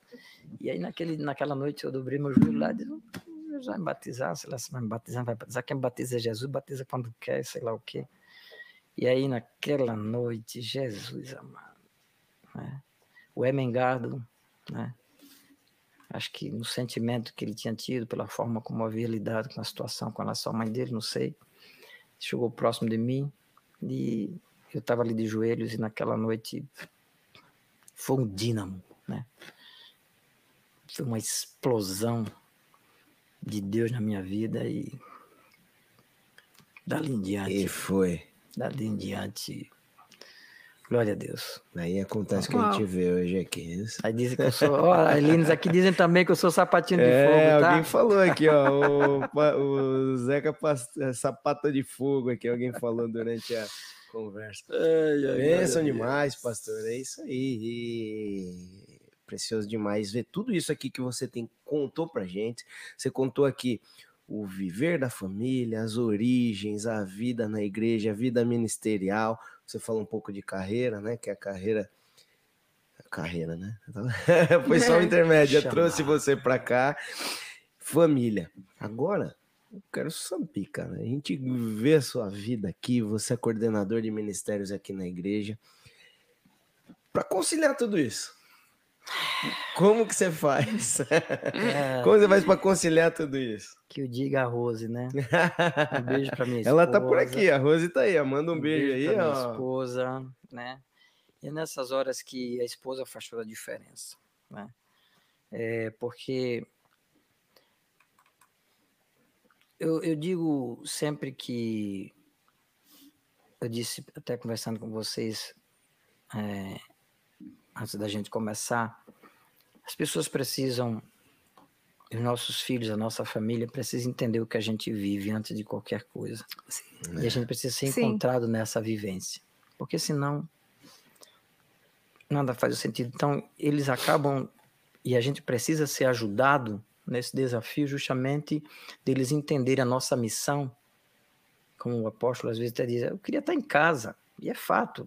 Só que eu não posso nem verbalizar isso, porque o diabo não pode ouvir isso. A gente não pode dar esse gosto para o diabo, porque a gente vive numa guerra espiritual. Então, é, quando eles entendem o que a gente vive e a missão que a gente tem, eles nos ajudam. Porque tem uma hora que a gente precisa parar. A gente precisa entender que a gente tem uma vida nossa, né, que exige descanso, né, e a gente tem uma vida em família, né, que a gente precisa cuidar, precisa estar presente. Eu tenho uma filha né, de dois anos, tenho mais dois filhos, adolescente já, um já esse ano fica de maior, o outro fica de maior o ano que vem.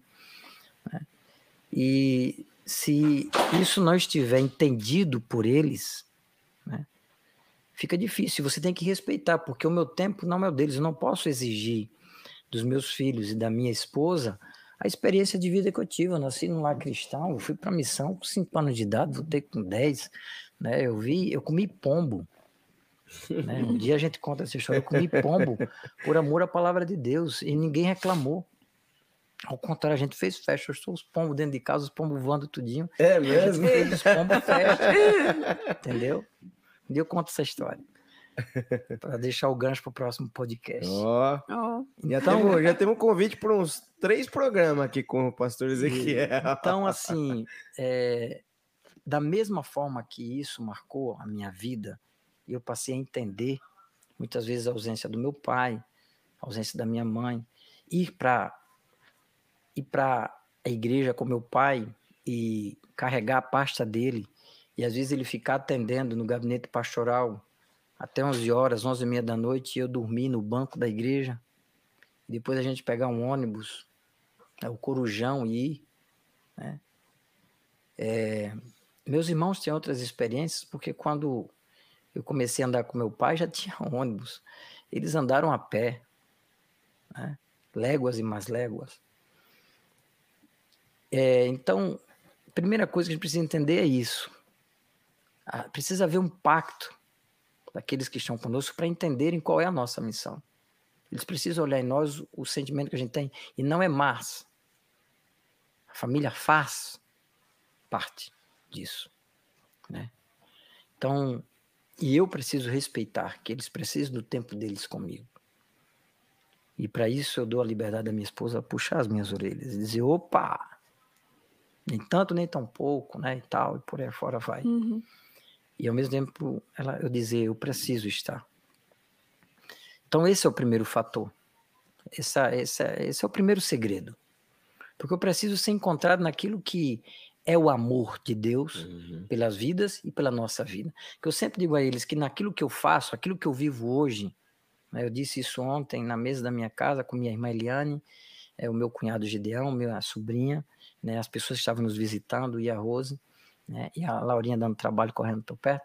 É, eu disse, tudo que eu vivo hoje, eu disse que essa é a consciência de todos os meus irmãos.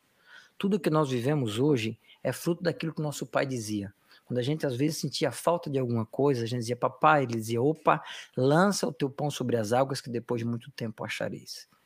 O que eu hoje vivo em todos os sentidos da minha vida é porque eu estou colhendo o pão que foi lançado pelo meu pai sobre as águas. Nada é meu. Tudo foi ele que lançou. Eu só estou colhendo. E o que é que eu faço hoje? Eu estou lançando pão sobre as águas para que os meus filhos vão amanhã, e mesmo não estando aqui, eles colham. Eles nem saberão. Por que isso? O que está acontecendo? Que graça é essa? Que misericórdia, que bênção é essa? Tem nada a ver com você. Foi seu pai. Porque ele me amou primeiro. Então, hoje eu vivo isso. né? Então, eu trago isso para minha família. Uma vez eu ouvi meu filho Eduardo dizer uma coisa que marcou a minha vida. Né? É, o pastor Marcos vinha pregar aqui de manhã, à noite, e eu ia pregar de manhã, na Vida Nova. E ele perguntou para mim: quem prega hoje? Eu disse: de manhã sou eu, de noite é o pastor Marcos. Eu disse, então vou de manhã. Eu disse: não, papai, de noite você não gosta de pastor Marcos? Pastor Marcos é super divertido, a gente sabe, né? pastor Marcos, Curitiba e tal, vem pregar. Disse: não, eu vou hoje de manhã. Eu disse, opa. Meu filho quer me ouvir. né? Meu filho quer me ouvir. Então, se eu conquisto isso, o resto fica mais fácil. Agora, nós temos que levar na missão, como coordenador de ministério, eu sempre trago uma consciência para todos os líderes que nós temos família.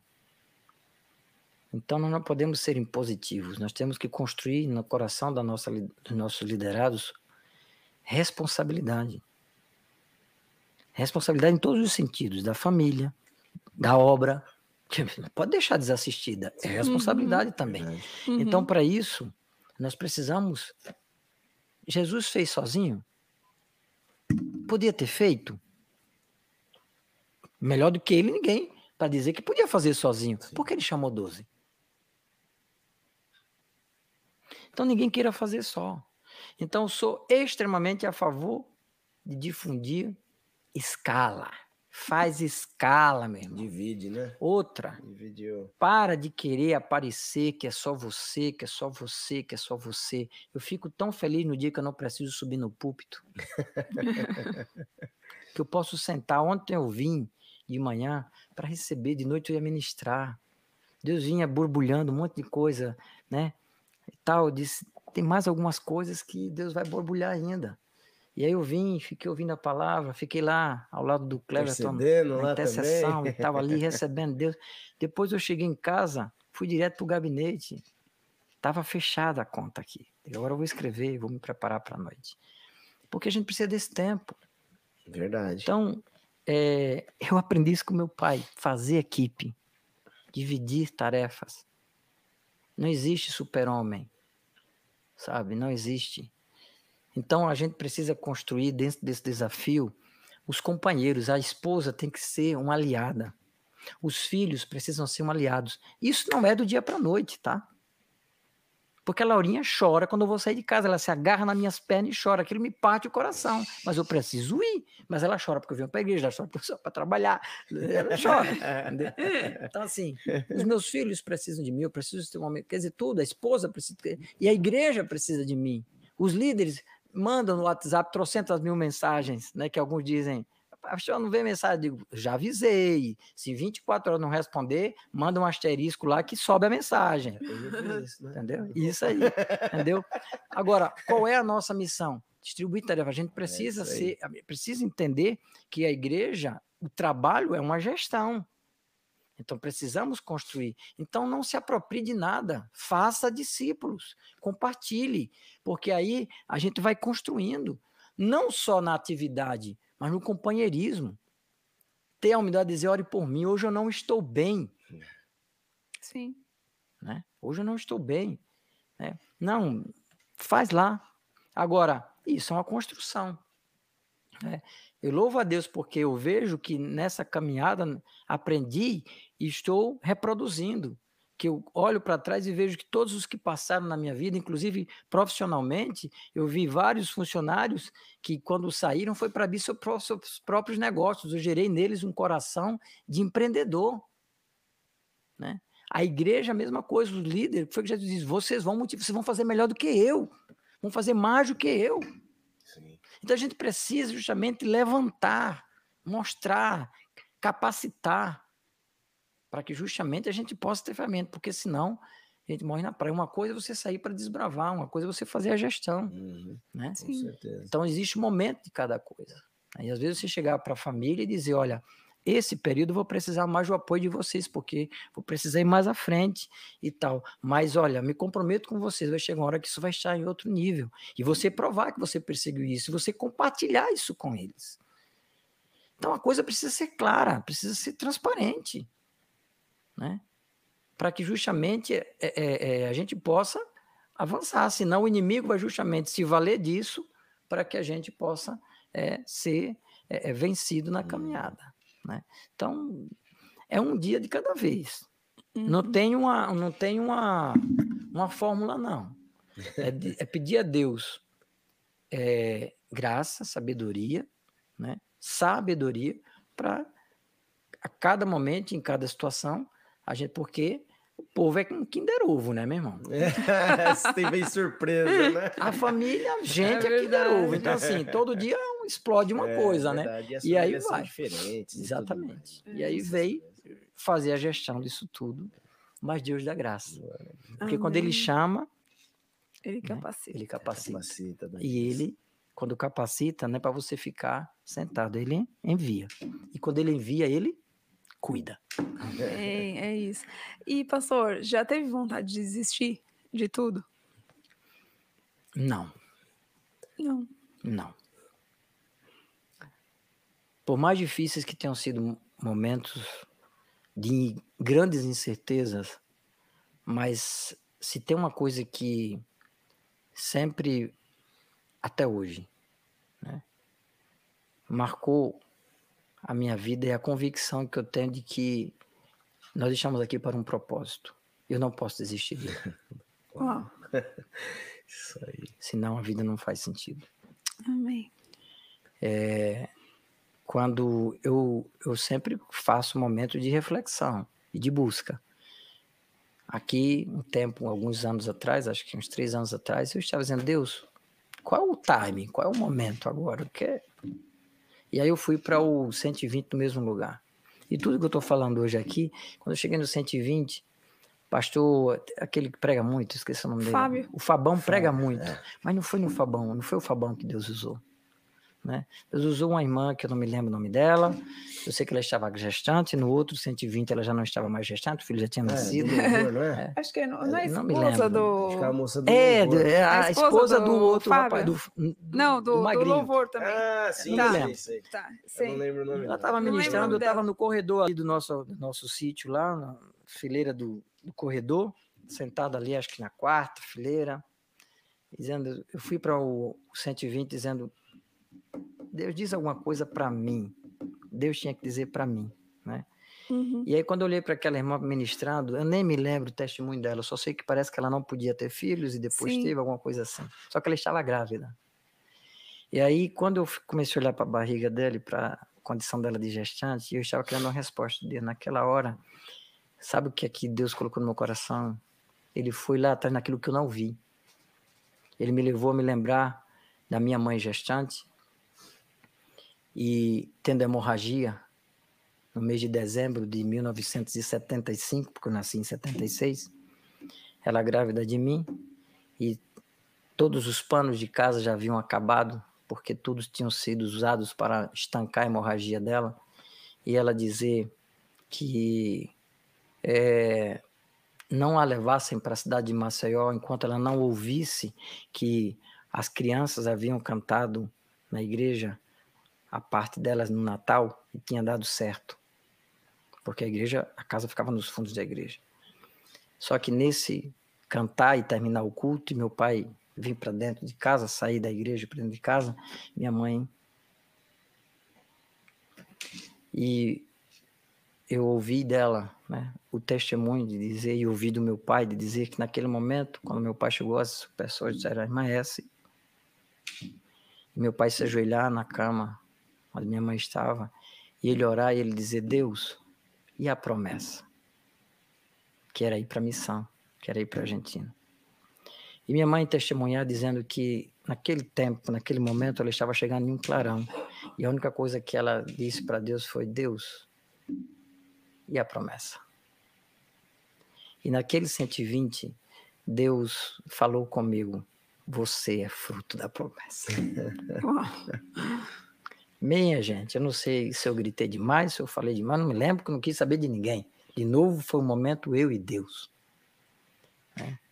Então disse, Deus, esquece.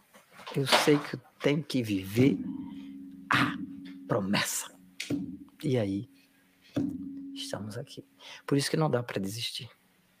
Eu sei que a Bíblia ela tem que ser marcada e vivida na nossa vida. Nós vamos prestar conta. Eu quero prestar conta. Então não dá para desistir. Do que eu vou prestar conta de ter desistido? Não posso. Senão, que verdade é essa que se revelou para minha vida? Uau, Uau. que fantástico. Eu nem vou te perguntar qual que é a maior força assim que te sustenta, que você já falou de uma série de coisas, você explicou agora aqui também a experiência aí que você teve aí durante os 120. É isso, né? É não desistir. É, o pessoal tá falando aqui do podcast, tá falando aqui da sua coragem. A Elines falou aqui, né? Zeca jamais desiste. Ele é apaixonado pela obra e pelo Senhor da obra. E é isso aí, pastor. Isso é o que eu falo. A gente, né, Dani Monteiro? Nós somos edificados, somos. Sim. A gente está aqui na mesa, mas também, né? somos tocados aqui. O Zeca tá chorando, vocês não estão vendo a gente quando ele fala aqui, viu, gente? Vamos lá, para a gente ir para uma reta final aqui, pastor, da nossa conversa. Agora não dá pra gente ouvir vocês, mas é para falar. Ah, viu aí? Ah, tá Quem acabando, tá desse lado aí, é. ó, que tá acabando. Olha lá, estão colocando a carinha de choro aqui. Mais uma, uma reflexão aqui, pastor. Você tá desde criança na igreja. Você vive esse contexto de igreja, tudo pelo tudo que você contou, desde pequeno. Você teve ali um encontro verdadeiro ali com o Senhor aos 15 anos você viu muitas transformações e fases diferentes, você participou né, da transformação da igreja. O que, que você imagina que vai ser a igreja do Senhor daqui para frente?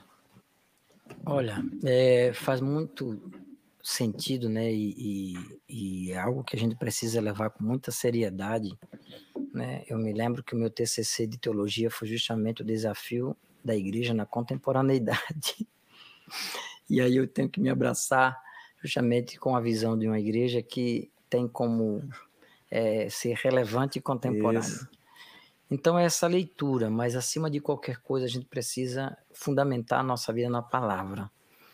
É, as mutações, a, a, as mudanças, elas ocorrerão, as nuances, né, as, os ramos, tudo isso é legítimo. Isso tem que haver. Jesus respeitou isso, mesmo sendo filho de Deus, ele respeitou isso. A própria constituição da igreja primitiva respeita isso, né? É, e a gente precisa considerar justamente os nossos desafios, olhar para o que está à nossa frente como desafios.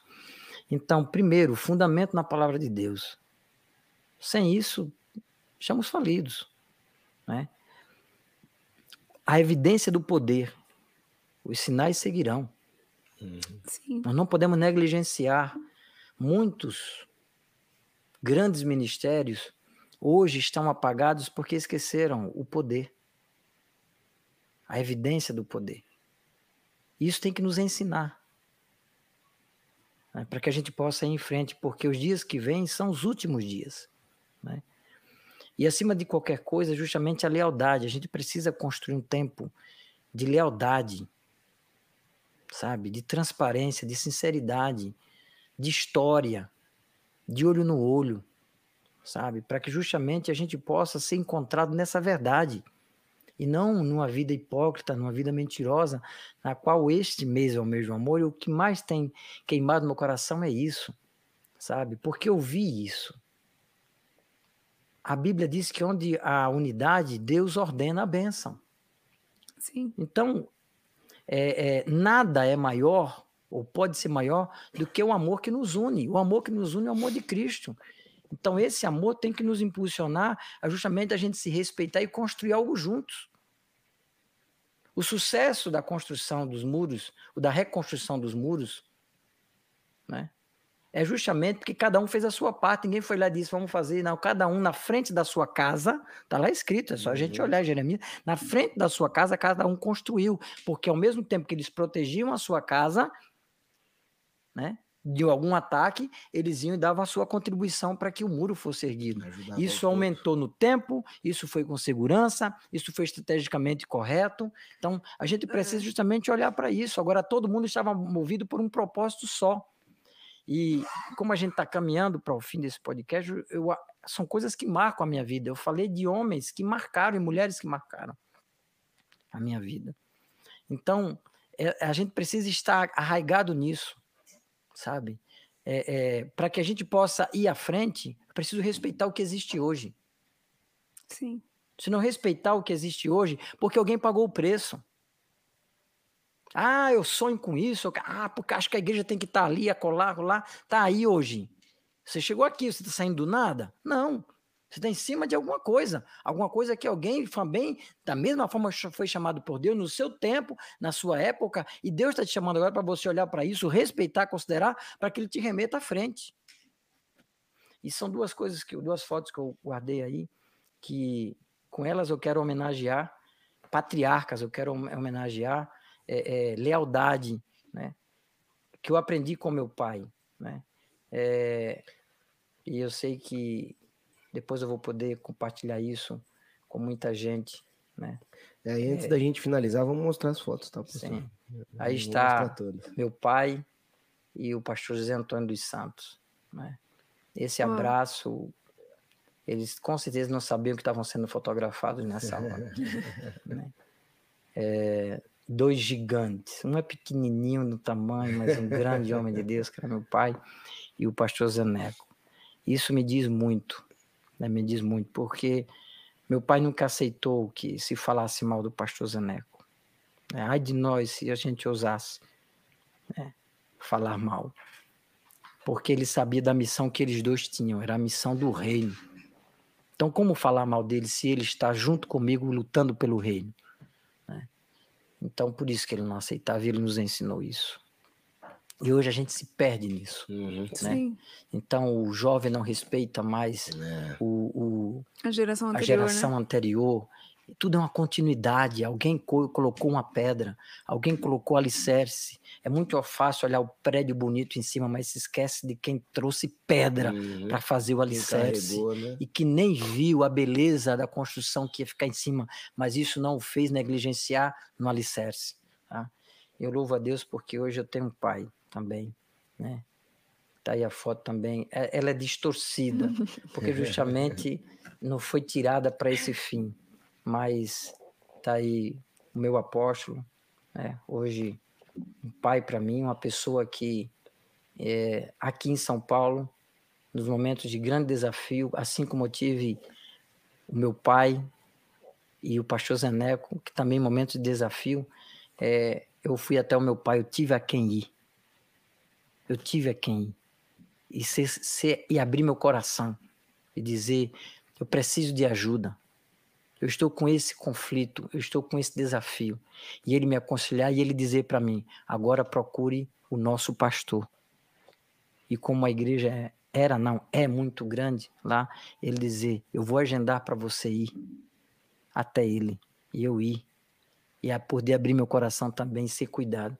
Hoje eu sei que eu tenho no apóstolo Lídio sempre tive, desde quando conheci, justamente isso: o discernimento, o amor, sabe, a sinceridade, que eu posso compartilhar os desafios.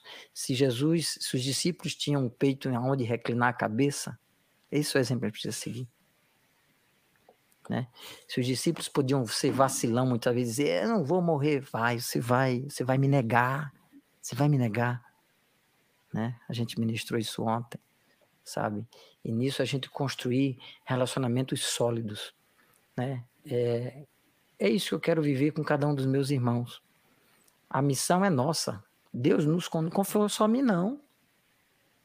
Esse privilégio não é só meu. É daqueles que estão estamos juntos, né?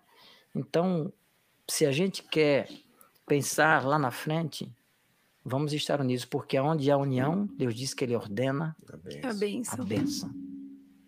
E a gente só vai chegar em algum lugar se for com a bênção dele. É. Sem a bênção dele, terá prazo de validade. Perde a legitimidade. Não estará com Deus. Então, se existe algo que a gente pode entender de sucesso e de meta para a gente caminhar e chegar naquilo que Deus já preparou, é estarmos unidos, porque unidos Ele ordenará a bênção. Amém. Amém. Amém. Aí, antes da gente ir para a consideração final aqui do pastor Ezequiel, eu queria mostrar algumas fotos que ele trouxe aí para gente. Pode passar para gente. Aí, Marcelo, o pastor Ezequiel vai comentar brevemente cada uma delas aqui. Vocês vão ver o pastor Foto Ezequiel. Foto da Argentina, na frente da, igreja, na frente da igreja tá? Minha família. Não, essa aí é, é ainda em Lagoas, antes de ir para a é, missão. É, pode, pode passar todas e comenta brevemente é, cada uma, pastor, para a gente conhecer ali o que, que é ali. Quem é você ali nessa daí? Nessa O men- nessa o menor, aí, né? Eu sou Claro. o menorzinho ali. Aí, ó. Tá aí todos os meus irmãos, minha mãe, meu pai. Essa aí, se não me engano, é na igreja do Vergel do Lago, um bairro de Maceió. Eu acho que é, tô vendo, ah, por aquelas grades atrás, eu acho que é a igreja do Vergel do Lago. Rapaz. Aí é algum outro interior, se não me foge a memória, é a a, igreja, a cidade de Cajueiro. Eu acho que essa, essa igreja, a época eu era pequenininho, foi antes de ir para a missão, é isso mesmo. Cidade de Cajueiro. Eu também sou pequenininho ali, todos os meus irmãos. tá? Os dois que estão na ponta, ele volta aí. Os dois que estão ali na ponta são pastores também. Um abraço pro meu irmão Ednilson, pastor em Maragogi. eh, e abraço pro meu irmão Eronilson também, pastor eh, lá em Alagoas, no interior, na cidade. Agora me foge o nome, a memória do nome da cidade. Pastor lá em Maragogi, se precisar de intercessão por aí. São todos com E, seus irmãos? Todos com E. Minha pai tinha uma mente criativa. É, ali, daí, aí é na cidade já de Monte Maíz, na Argentina, na frente da igreja, né? Olha, tem uma história linda dessa igreja aí que Deus fez. Era um prédio, um dos prédios mais bonitos da cidade. É sim, mas faz muito tempo isso. E Deus colocou no coração do papai que ali tinha que ser a igreja, porque a igreja precisava ficar no centro da cidade e de uma forma, de um ponto estratégico. E ele ousadamente alugou esse, esse prédio. Em cima era a nossa casa, embaixo era a igreja. Argentina, Monte Maíz. Isso aí, ó, sou eu, ó, já nas páginas dos jornais. jornal. Sucesso, hein? É, Sucesso Notícia total. da cidade. Isso tem um ano aí, meu Deus do céu, 2000 e alguma coisa, lá no comecinho. Evangélicos criam um movimento para libertar jovens dos conflitos da vida. Justamente eu e o Albertinho, Alberto Amans, a gente estava liderando a Mocidade para Cristo do Brasil. É uma, um movimento de jovens. Eu participei até do congresso aqui em Sumaré. É, MPC, era o 2004. isso aí, 2002. 2004, 2002, isso, 2002. Geração, depois desse, de- desse ano aí, teve Geração 2004, que foi aqui em São Paulo, e era um trabalho interdenominacional que a gente juntava jovens para justamente evangelizar jovens em escolas, na rua. E aí surge também o Desperta Débora, que é mães que oram pelos filhos espirituais, né? Uau. Então, aí a gente estava justamente planejando ações, e aí o- esse jornal, que é o jornal Gazeta de Alagoas, tinha uma página que falava do- dos trabalhos dos evangélicos, Espaço do evangélico. espaço evangélico, e aí teve esse trabalho aí bem legal, MPC. Isso aí já nós falamos, é o primeiro livro do meu pai, também já do Real Que é o é Monocelha. o Monocelha. E já É o- falamos Aline Baus, entre muitos outros trabalhos que a gente fez. Aí é no, em um dos retiros, olha, eu sou esse de camisa listrada ali, branca, listrada de azul. Olha que coisa terrível. É. É, eu disse isso fora do ar e você tá complementando. É terrível, terrível. E esse bigodinho, hein? Deixa pra lá, deixa pra Coisa. lá. Ô, pastor, a Rose conhece essas fotos, não? Não, Tá conhecendo não, agora? não, tá conhecendo. Tá Se conhecesse, você tinha. Disse Ô, Rose, sim não antes. desiste não, viu, Rose? Passa, passa, Já disse passa, sim antes. passa aí. Isso aí sou eu na Argentina fazendo uma apresentação. Nesse momento aí eu estou sendo professor, né? Depois ali está o presidente. É o VN Teatro, isso aí? Da, É, da- não. da Argentina? Isso foi na escola, tá? Mas acho uma- uma foto bem bonitinha da minha infância aí na Argentina, na missão. Aí nós já falamos da escola, junto com meus irmãos. Nossa, Deus. Rapaz. Olha, o que é que pastor não faz? Isso aí é pra a gente. Isso aí eu participando do teatro, tá vendo, Esse é o Reinaldo? Teatro. Reinaldo, tá vendo? Vendo teatro aí, isso foi em Caieiras, me preparando para. Eu não Disponível sei se foi peças. Páscoa ou se foi Natal. Eu sei que eu, eu, no meio da cantata, eu saí no meio da igreja com headset, e aí depois eu preguei desse jeito aí. É Meu pai mesmo? do céu. Ó, Jesus. eu, queria, eu queria dizer que se tiver uma peça falando de Davi, a gente já tem o personagem. Já Com tem, já certeza. tem. A Rose tá falando homem? aqui. Rose tá falando misericórdia. Ela tá comentando aqui. Ai, ai, isso aí foi encontro com Deus lá de Caieiras, uma turma abençoada aí. Encontro com Deus é algo extraordinário. Um abraço para o Vander e a Lu e todos que fazem o encontro com Deus. Né? É uma ferramenta de trabalho que nós temos Incrível, é. incrível, transformadora. Você que não fez, faça. Vamos Passo pelo embora. encontro. Faça pelo encontro. A minha família. Ah, Oh, que que, coisa mais meu linda. tudo, meus filhos, né? Glória a Deus, né? Louvo a Deus por tudo que Ele tem feito nas nossas vidas, pela vida da Rose, pela vida dos meus filhos. e grandes coisas Deus tem para fazer ainda em nós e através de nós. Gente, isso é uma tristeza.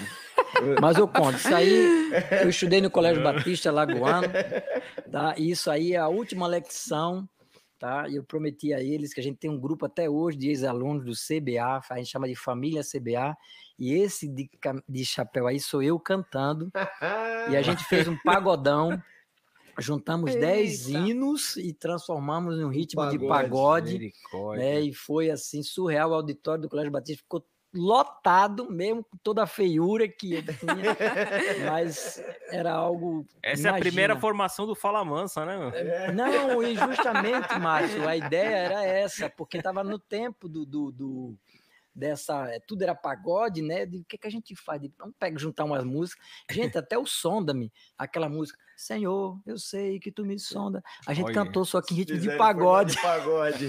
Pô, isso aí era o fim da picada para os tradicionais e era no Colégio Batista Lagoano. e foi benção e marcou a vida de muita gente. E glória a Deus por isso. Vamos embora. Oh, essa, essa, é minha, essa é a minha maior intercessora. Essa é minha mãe que me sustenta em orações, que, meu Deus, é, eu ainda vou trazê-la aqui na igreja para estar comigo. Deus te abençoe, minha mãe. Olha aí, ó. É aí, logo quando eu nasci, cidade, foi justamente aí nessa cidade onde minha mãe teve a hemorragia, matriz de Camaragibe, Santana de Ipanema, perdão, Santana de Ipanema, onde eu nasci, né, onde eu fui registrado como que nasci, porque eu nasci em Maceió, e meu pai estava sendo pastor em Santana do Ipanema. Todos meus irmãos aí, eu sou o mais novo, estou no braço da minha mãe. Pelo menos uma vez está maior que todo mundo, né, pastor? e aí, ó, Olha, igreja do Vegel também, os fundos da igreja, onde era a casa pastoral. Primeiro aí sou eu. Laurinha. Né? E a fileirinha aí. Cada filho tem uma história de um milagre, tá? É, né? Cada filho tem uma história de um milagre, de algo de Deus. Ah. Isso aí me honra muito ter sido consagrado nesse ministério, né? Apóstolo Willi, junto com o pastor Edson e a pastora Líbia, terem derramado óleo sobre a minha cabeça.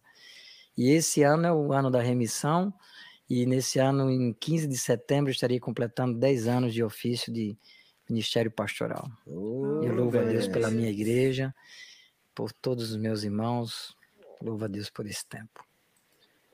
Aí já falamos, pastor Zeneco, meu pai, meu apóstolo, meu pai Willy.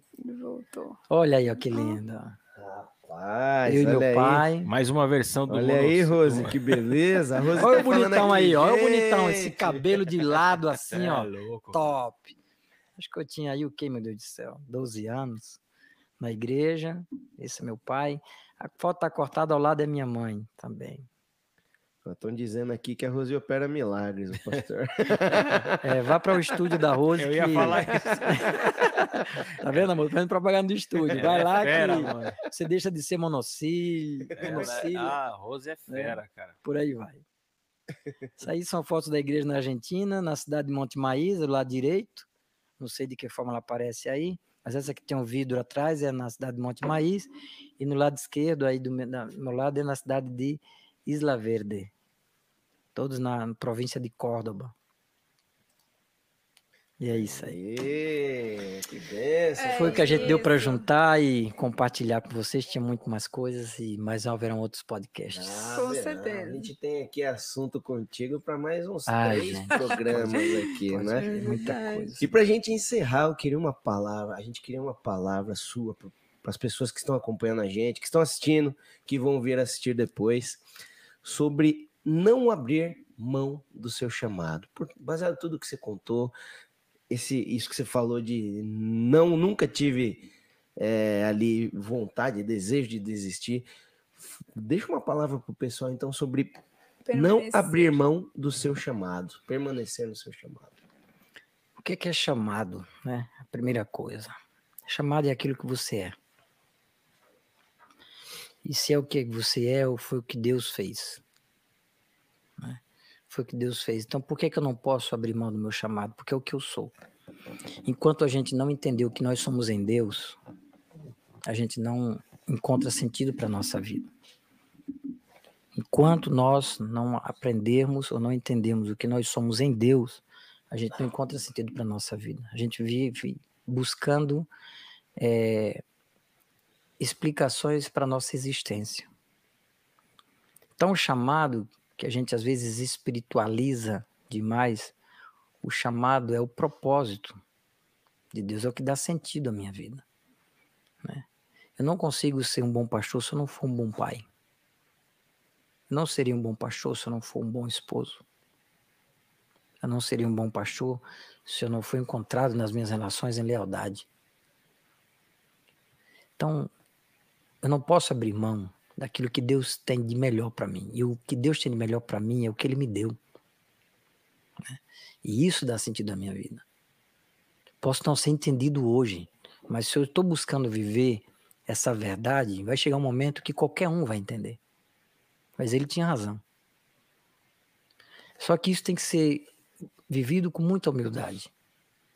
Não com a arrogância de dizer, não, porque Deus falou, porque Deus me mostrou, porque eu tenho que fazer, porque Deus mandou. Não.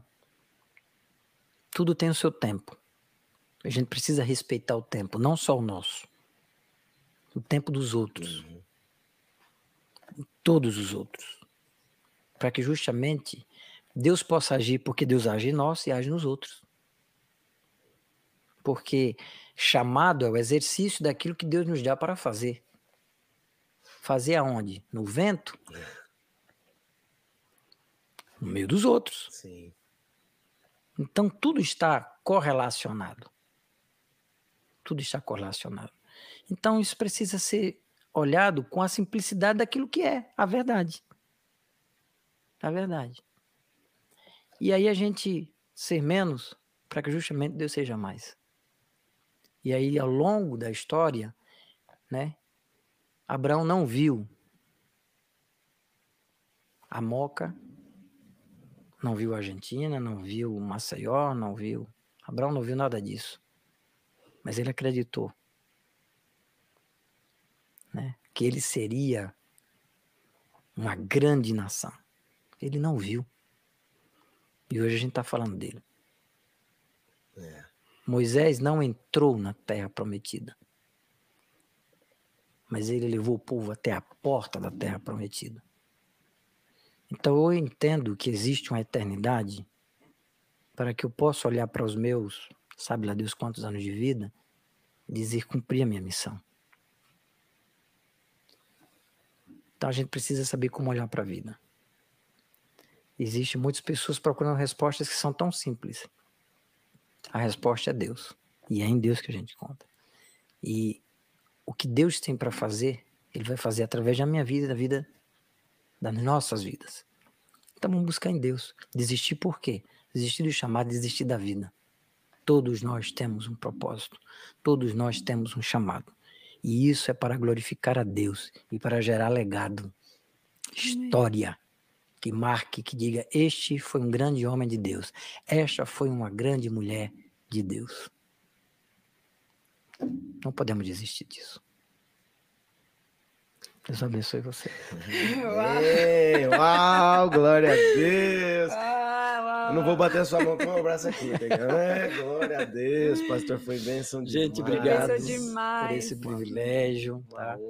É, eu acho que esse é um tempo tão bom que a gente é, desmistifica as coisas, a gente pode abrir o coração é, e compartilhar sim. tantas coisas boas, abrir a alma. É isso né? aí. Isso é a verdade que precisa ocupar as redes. Vamos gerar conteúdo. É isso aí, foi é uma isso. delícia, pastor. Glória a Deus pela sua vida, obrigado por compartilhar esse momento conosco, todas essas histórias que tem muito mais, né? Tem muito tem... mais. Né? Agora a gente sabe que tem mais uns três programas para a gente Pelo fazer com o pastor três. Ezequiel. Só, Só vou dizer, vou dizer um gancho assim, tem uma história que Deus coloca dinheiro na conta para pagar toda uma festa feita numa cidade. Eita. Aí, Vamos deixar para o próximo. Spoiler do próximo podcast com o pastor Ezequiel. É isso aí. Por aí vai. Que bênção, que bênção. Demais, ah, foi demais. Foi muito bom. E aí, Dani Monteiro? A gente fica aqui, né? Como a gente sempre fala, a gente vem para um bate-papo e Deus vai É ministrando o nosso Chora. coração, enchendo o nosso coração de verdades que são absolutas. Quero mandar um beijo pro Cauã, meu amigo que está assistindo. É, tem a Lu Nunes, tem o pessoal, o Gilson, tem tanta gente, gente aqui, aqui Malena, gente. Marcos Alcântara. É, e tanta gente aqui assistindo com a gente. Eu quero, eu sou muito grata a vocês por estarem acompanhando aqui com a gente. Eu tenho certeza que vocês foram tão, foram tão edificados quanto nós aqui ouvindo cada uma, cada um dos testemunhos. Eu sei que o, o pastor Ezequiel ele transbordou um pouquinho só daquilo que Deus tem depositado na vida dele. Eu sou muito grata por ter você com a gente, tanto como líder como o nosso pastor aqui nessa mesa. Foi muito edificante. Que o Senhor continue realmente abençoando você, a sua casa, a sua família, a Rosa que está vendo a gente também, seus filhos. É, vocês têm sido inspiração para nós. E como é bom poder sentar à mesa com vocês. Eu acho que todo mundo se sentiu à mesa, assim, Sim, né? Com certeza. a gente. Demais, demais. E aí, Márcio Machado? Como foi? Ah, foi. Eu tô aqui extasiado, né? Fazer o quê? Bom, eu, eu, eu só tenho que agradecer de verdade ah, por fazer parte desse time, por fazer parte desse momento, de ser edificado, assim como todos os, os- as pessoas que estão assistindo. Ah, eu queria dizer que toda ve- todas as vezes que você ouvir falar sobre o VNCast, saiba que tem conteúdo de verdade, conteúdo eh, que vai alimentar tua alma, teu espírito. É, a- a- essa- essas duas pessoas aqui, ó, que estão na tela agora, eles não brincam em serviço, eles buscam pessoas, ainda que você nunca ouviu falar dessa pessoa, ouviu falar do VNCast, pode assistir, porque o conteúdo realmente é, é, é- é- é com substância mesmo, Amém. entendeu? E esse cara aqui, ó, se não fosse por ele, o VNCast não tava acontecendo. É, então, eu tenho que agradecer Verdade. de verdade a esses três aqui. E, e- e de ver- não tenho que não tenho palavras para agradecer. Eu semana passada saí de boca aberta, vou sair de novo hoje. Ah, é, é muito gratificante ver as pessoas é, é, é, fazendo os comentários aqui um atrás do outro, falando que está sendo edificado, rindo, chorando. É, é prazeroso demais. Sem contar que eu queria agradecer esse cara aqui, ó, que não quer aparecer É, nunca. é. Ele, ele é meu braço né? direito, esquerdo, ele é tudo, porque ele que monta toda essa estrutura para mim enquanto eu tô fora. Ele tem colocado tudo em prática aqui. Então, Filipão, top demais. E é isso aí, gente. Estamos aí, segunda-feira que vem estamos de volta. E Cleber, tô com você aí. Vamos lá. O que, que eu vou falar, né, pastor? pastor e meu amigo, a gente se fala quase todo dia, Quase Né? todo dia, ou várias vezes. é, no dia. várias vezes por dia. Glória a Deus pela sua vida, obrigado. E, cara, é, é o cara que me dá desafio, viu, gente? Ele vai lá, Cleverton, vai fazer aí. Ele compartilha o desafio. É, e Eu já tem... disse, né? eu compartilho desafios. Eu louvo a Deus pela vida de vocês, né? Márcio, eu devolvo isso para você. Vocês têm acreditado, né? Têm acreditado na ousadia do apóstolo, né? Que nos, nos inspira, nos desafia também a, a sonhar, como ele sempre foi um sonhador.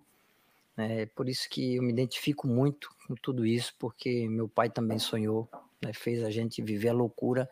Acho que só na história duas, dois pastores fizeram o que ele fez na história conhecida de levar nove filhos para a missão, né? Um com cinco anos de idade como eu. Então até hoje a gente é desafiado e eu louvo a Deus pelo isso. aí. Jesus desafiava os seus discípulos, né, a andar sobre as águas. Por aí, só um dos exemplos. Então, tudo que a gente vive é justamente isso. né? Deus nos desafia, se a gente diz vamos lá, a gente anda sobre as águas, a gente vive um podcast, a gente vive uma igreja extraordinária como a gente tem vivido esse tempo tão maravilhoso.